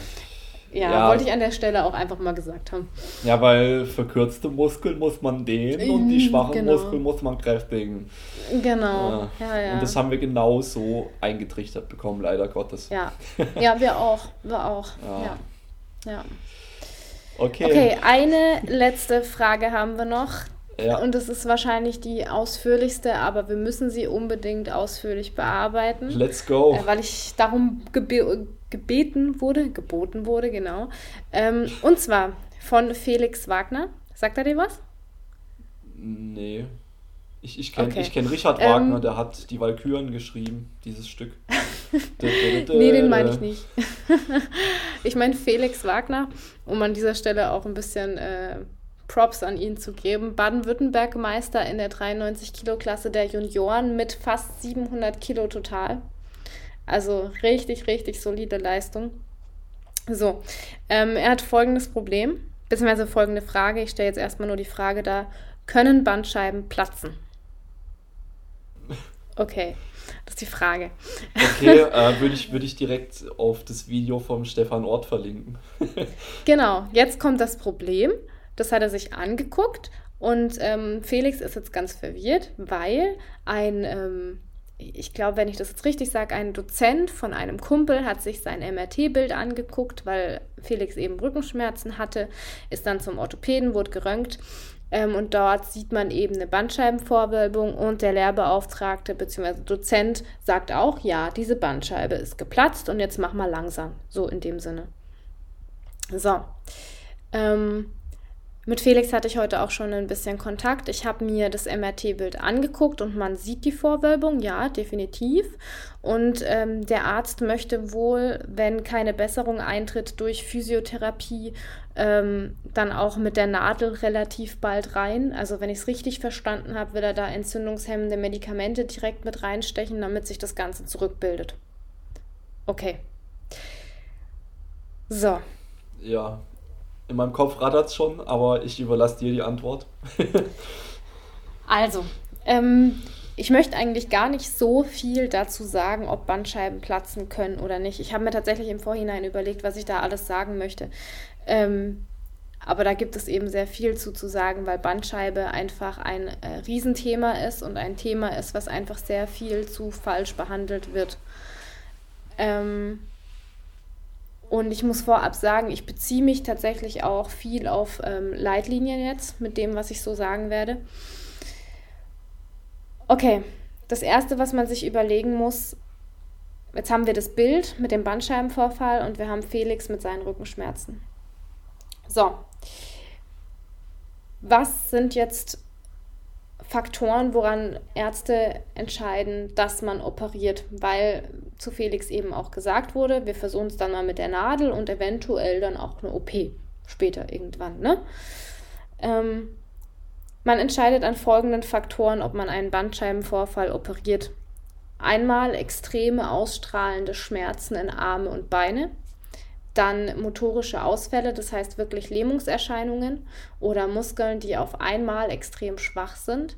Dann sensible Ausfälle, also Missempfindungen, Ameisenlaufen, ähm, ja, Taubheit, solche Sachen. Und dann auch noch an den Blasen- und Mastdarmstörungen. Das sind die sogenannten Red Flags. Also wenn das auftritt, dann überlegt man sich wirklich, soll man operieren. Und normalerweise macht man auch erst eine Bildgebung, also ein MRT oder Röntgen, wenn eines dieser Fälle oder mehrere vorliegen. Vorher macht man keine Bildgebung von Rücken. Wirbelsäule. Bei Rückenschmerzen nicht. Okay? Das heißt, hier ist schon mal was falsch gelaufen, ne? Okay. So, jetzt müssen wir uns überlegen, ähm, es gibt, ich weiß nicht, ob ich das vorher schon mal gesagt habe, es gibt auch sogenannte Yellow Flags. Jetzt hatten wir gerade die Red Flags, also mhm. äh, Sachen, die auf schlimme Erkrankungen hinweisen. In dem Fall offensichtlich Bandscheibenvorfälle, die krass auf Nerven drücken und damit krasse Symptome auswirken oder, oder bewirken. Und jetzt haben wir die Yellow Flags. Ja. Und das sind sogenannte psychosoziale Faktoren, die uns auch Hinweise geben, ob etwas chronifiziert, also ob Rückenschmerzen dann eben auch chronisch werden. Ne? Ähm, kurze Zwischenfrage, inwiefern habt ihr sowas gelernt in der Ausbildung? Quasi null. Okay. Quasi null. Also, also Yellow Flag, Red Flag überhaupt nicht. Okay. Ähm, das, was wir zum Thema Bandscheiben und Bandscheibenvorfall gelernt haben, ist absolut outdated. Mhm. Ja. äh, ja, aber du hast es ja schon gesagt, also biopsychosoziale Faktoren kann ich ja auch kurz einstreuen. Das sind eben die Faktoren, äh, ja, die das Schmerzempfinden beeinflussen, die dazu beitragen ja. können, die jetzt aber ja sowohl biologische Gründe haben können natürlich, also was ist wirklich am Körper äh, irgendwie anders als die Norm. Ja. Dann äh, psychologische Faktoren, also Erwartungshaltungen, Ängste, Stress, ähm, all diese Dinge können auch dazu beitragen, genau. dass Schmerz ausbricht. Und soziale Faktoren könnte man sagen, ja, soziale Konditionierungen oder allgemein äh, verbreitete Ansichten, die man übernimmt. Also zum Beispiel, ähm, ja, heben ist schlecht für den Rücken. Ist ja auch so was, ja. was der Volksmund immer sagt und äh, Ganz interessant. Heben ist schlecht für den Rücken. Ähm, in einem anderen Praktikum, in dem ich war, in einer Reha-Einrichtung, gab es auch klassische Rückenschule und da war eine Therapeutin dabei, die hat wirklich versucht, den Patienten zu erzählen. Und es waren Patienten mit teilweise schwer behinderten Kindern, die ihre Kinder auch transferieren mussten, also das heißt vom Rollstuhl ins Bett und so weiter. Ähm, und die hat den Patienten gesagt, sie dürfen nicht über 14 Kilo heben. Ja, totaler Schmarrn. Ja. Aber jetzt ja. gehen wir zurück, gehen wir zurück zum ja. Felix. Ähm, genau. Also, was ich vielleicht noch kurz anmerken will, also generell bildgebende Verfahren von irgendwelchen Vorwölbungen und sowas. Kein Mensch kann dir sagen, ob das akut ist oder ob das nicht vielleicht ja. schon von vor x Jahren ist. Und nur genau. weil ein bildgebendes Verfahren eine Anormalität irgendwo zeigt, heißt es noch ganz lange nicht, dass genau das deinen Rückenschmerz verursacht. Ja, und das wissen wir interessanterweise schon seit einer ganzen Weile. Also es gibt Studien aus den 90er Jahren, wo wirklich eindeutig ist, es gibt keinen Zusammenhang zwischen einer Bandscheibenbildgebung, also wirklich einer Vorwölbung, die wir da im MRT sehen, und Schmerz. Und ab einem gewissen Alter haben wir alle degenerative Erscheinungen. So wie man es außen an unserer Haut sehen kann, sieht man das auch innen an unserem Skelett. Wir haben alle irgendwann früher oder später irgendwo Arthrose oder eben Bandscheibenvorfälle. Es ist so. Und das geht halt mit 20 teilweise schon los. Ja. Und wie du sagst, ähm, nur weil Felix jetzt Schmerzen hat in dem Bereich, ähm, oder auch teilweise ausstrahlende Schmerzen, heißt es nicht, dass das vom Bandscheibenvorfall kommt. Und dann macht es absolut keinen Sinn zu sagen, wir gehen da mit der Nadel rein oder wir operieren. Ja. So. Genau. Ähm, Nochmal zurück zu diesen Yellow Flags und zur Chronifizierung. Ähm, ein Riesenfaktor ist halt einfach, wie du schon gut gesagt hast, wie gehen wir mit diesem Schmerz um? Wie gehen wir da rein? Mit welcher Mentalität? Ne? Und ähm, wenn dir jemand sagt, deine Bandscheibe ist geplatzt, da denkst du als ähm, Außenstehender, der vielleicht nicht viel Ahnung hat von, ähm, von der Anatomie und Physiologie, denkst du dir, scheiße. Genau, du denkst ja. Jetzt geht nichts mehr. Ja. ja. Gut, und dann setzen wir halt schon mal einen Faktor für die Chronifizierung. Weil wir sagen, du bist kaputt, du brauchst Hilfe, du kannst dieses nicht mehr, du kannst jenes nicht mehr. Dann sorgen wir oftmals dafür, dass die Menschen erstmal sich selbst komplett schonen gibt es auch, ne, dass man Patienten sagt, sie dürfen jetzt gar nicht mehr. Da mhm. zählt auch dieses, du darfst nicht über 14 Kilo heben mit rein, ne? Dass wir den Patienten sagen, du bist ähm, zu nichts mehr fähig, halt dich mal ruhig so. Und da gehört dann, finde ich, auch äh, rein, dass wir Physiotherapeuten dann hingehen und passiv behandeln. Ne? Da haben wir den Bogen zu vorher. Also wie gesagt, wenn wir dann hingehen, den Patienten hinlegen und ein bisschen massieren, geht es total am Sinn vorbei. Vor allem bei chronischen Patienten. Die müssen wir in die Aktivität bringen, denen müssen wir zeigen, dein Körper funktioniert, du musst ihn nur verwenden. So in dem Sinne, ne? Genau. Und ähm, da merkt man auch, was für einen riesigen Impact wir äh, Sporttherapeuten, Physiotherapeuten und so weiter haben, ne? weil wir einfach in den Patienten extrem was auslösen. Also wie wir es vorher schon mal hatten, wir sind emotional da für die Stabilität, wir sind aber auch dafür verantwortlich, wie viel Angst jemand vor ähm, gewissen Bewegungen hat oder wie viel er seinem Körper vertraut. Ähm, deshalb, also um den Bogen zurückzuschlagen, Bandscheiben können nicht platzen. Das Video von Stefan Ort ist da wirklich passend. Ähm, alles, was er da sagt, ähm, halte ich so auch für richtig. Ähm, und wie gesagt, ich halte von Stefan ja grundsätzlich viel, habe ich jetzt auch schon öfter gesagt. Ähm, genau, und wichtig ist einfach, an welche Physiotherapeuten und Ärzte und Orthopäden wir da gelangen. Ja, Wenn uns jemand vor, im Vorhinein schon sagt, du bist krank äh, und du hast einen Bandscheibenvorfall, oh, das muss ich jetzt kurz erzählen, das hatte ich ähm, mit einem Trainee von mir. Der hatte plötzlich Rückenschmerzen nach dem Training, ist dann zum Arzt. Dieser Arzt hat ihn äh, weder irgendwie untersucht noch geröntgt erstmal, hat ihm aber direkt gesagt, ja, sie haben Bandscheibenvorfall vom Kreuzheben. Jo, der, der, Trainee ist dann gleich mal auf mich zugekommen, hat mir gesagt, ja, was ist da los? Jetzt habe ich einen Bandscheibenvorfall, scheiße, jetzt geht ja gar nichts mehr. Was machen wir denn jetzt? Alter Verwalter, ich krieg da immer so eine Krawatte, wenn ich so eine Scheiße ja. höre von Ärzten. Unglaublich, oder? So, dann hat der den geröntgt oder ins MRT gesteckt. Keine Ahnung. End vom Lied war, da war nichts, gar nichts, komplett gesunde Wirbelsäule. Und dann hat der Arzt gemeint, ja, ist bestimmt eine Blockade, ne? Hat ihn eingerenkt, hat auch nichts gebracht. So. Dann haben wir irgendwann beschlossen, okay, lassen wir die Arztgeschichte, lassen wir die Physiogeschichte und wir bauen jetzt einfach langsam das Training wieder auf.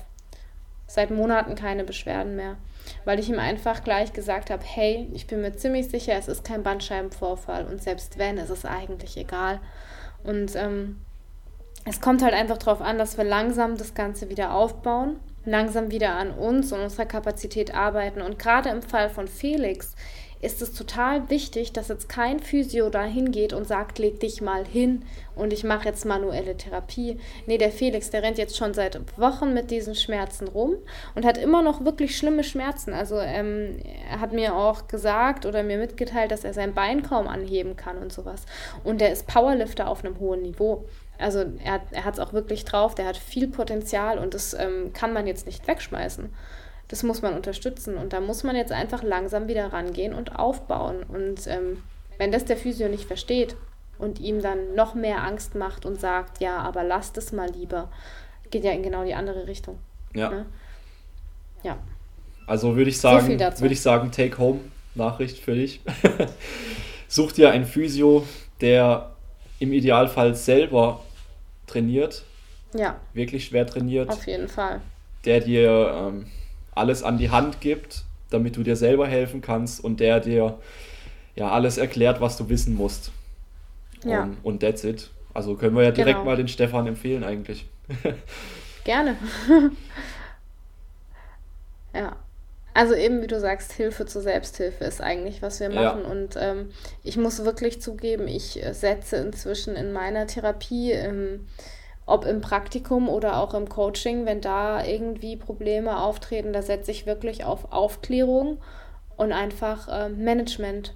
Also wirklich, ich helfe dir, wie du besser sein kannst. Also einerseits ähm, im Kraft-3-Kampf, wie du stärker werden kannst, aber ich helfe dir auch, wie du deinen Alltag organisieren kannst, wie du dein Stressmanagement haben, handhaben kannst und so weiter, um die Regeneration zu erhöhen. Und genauso, ich gehe es genauso an im Coaching, wie ich es äh, in der Physiotherapie angehe, weil es deckt sich einfach, es gehört zusammen. Physiotherapie ist gleichzeitig Coaching und das verstehen ganz viele Physios noch nicht. Ja. Also ab zum guten okay. Physio und nicht verunsichern lassen von so blöden Aussagen von Ärzten, ja. von Orthopäden, von Physios, von wem auch immer. Also ich glaube, wer einen 700er total hinkriegt in dem Alter, äh, hat, hat einen auf jeden Fall sehr belastbaren Bewegungsapparat. Ja, genau. Gut. Alright. Das war's an Fragen. Ja, krass, jetzt sind wir schon über zwei Stunden. Und es hat Ich habe mir gedacht, dass es ewig dauert, ja. Es hat mir auf jeden Fall sehr viel Spaß gemacht mit dir. Mir auch, danke. Lass uns auf jeden Fall noch ein paar weitere Folgen machen. Und das nächste Mal schicke ich dir Gerne. mein Mikrofon hin. Kann Ja. ich direkt sagen, das kommt dann auch in ein bisschen schönere Audioqualität. Mhm. Okay, und Gut. wenn du jetzt denkst, hm, ich möchte langfristig trainieren, ich möchte richtig geil stark werden und dabei möglichst schmerzfrei, dann check uns aus, schreib uns gerne eine Nachricht. Ich denke, wir sind beide gute Coaches, die gewissenhaft arbeiten, die eben solche Dinge auch berücksichtigen, wie wir mit dir kommunizieren, welches Selbstbild wir dir vermitteln. Also hau uns einfach an. Natürlich auch gerne, wenn du Fragen hast zu dem Thema. Ähm, ich verlinke auf jeden Fall alles, was man zu verlinken braucht, nachher in die Beschreibung noch, wenn es fertig ist. Und bedanke mich fürs Zuhören und bedanke mich ganz arg bei dir, dass du dabei warst. Jo, Ich bedanke mich auch. bleibt stark in Bewegung. That's it. Woo! Okay, Super. so, jetzt kannst du Stopp drücken.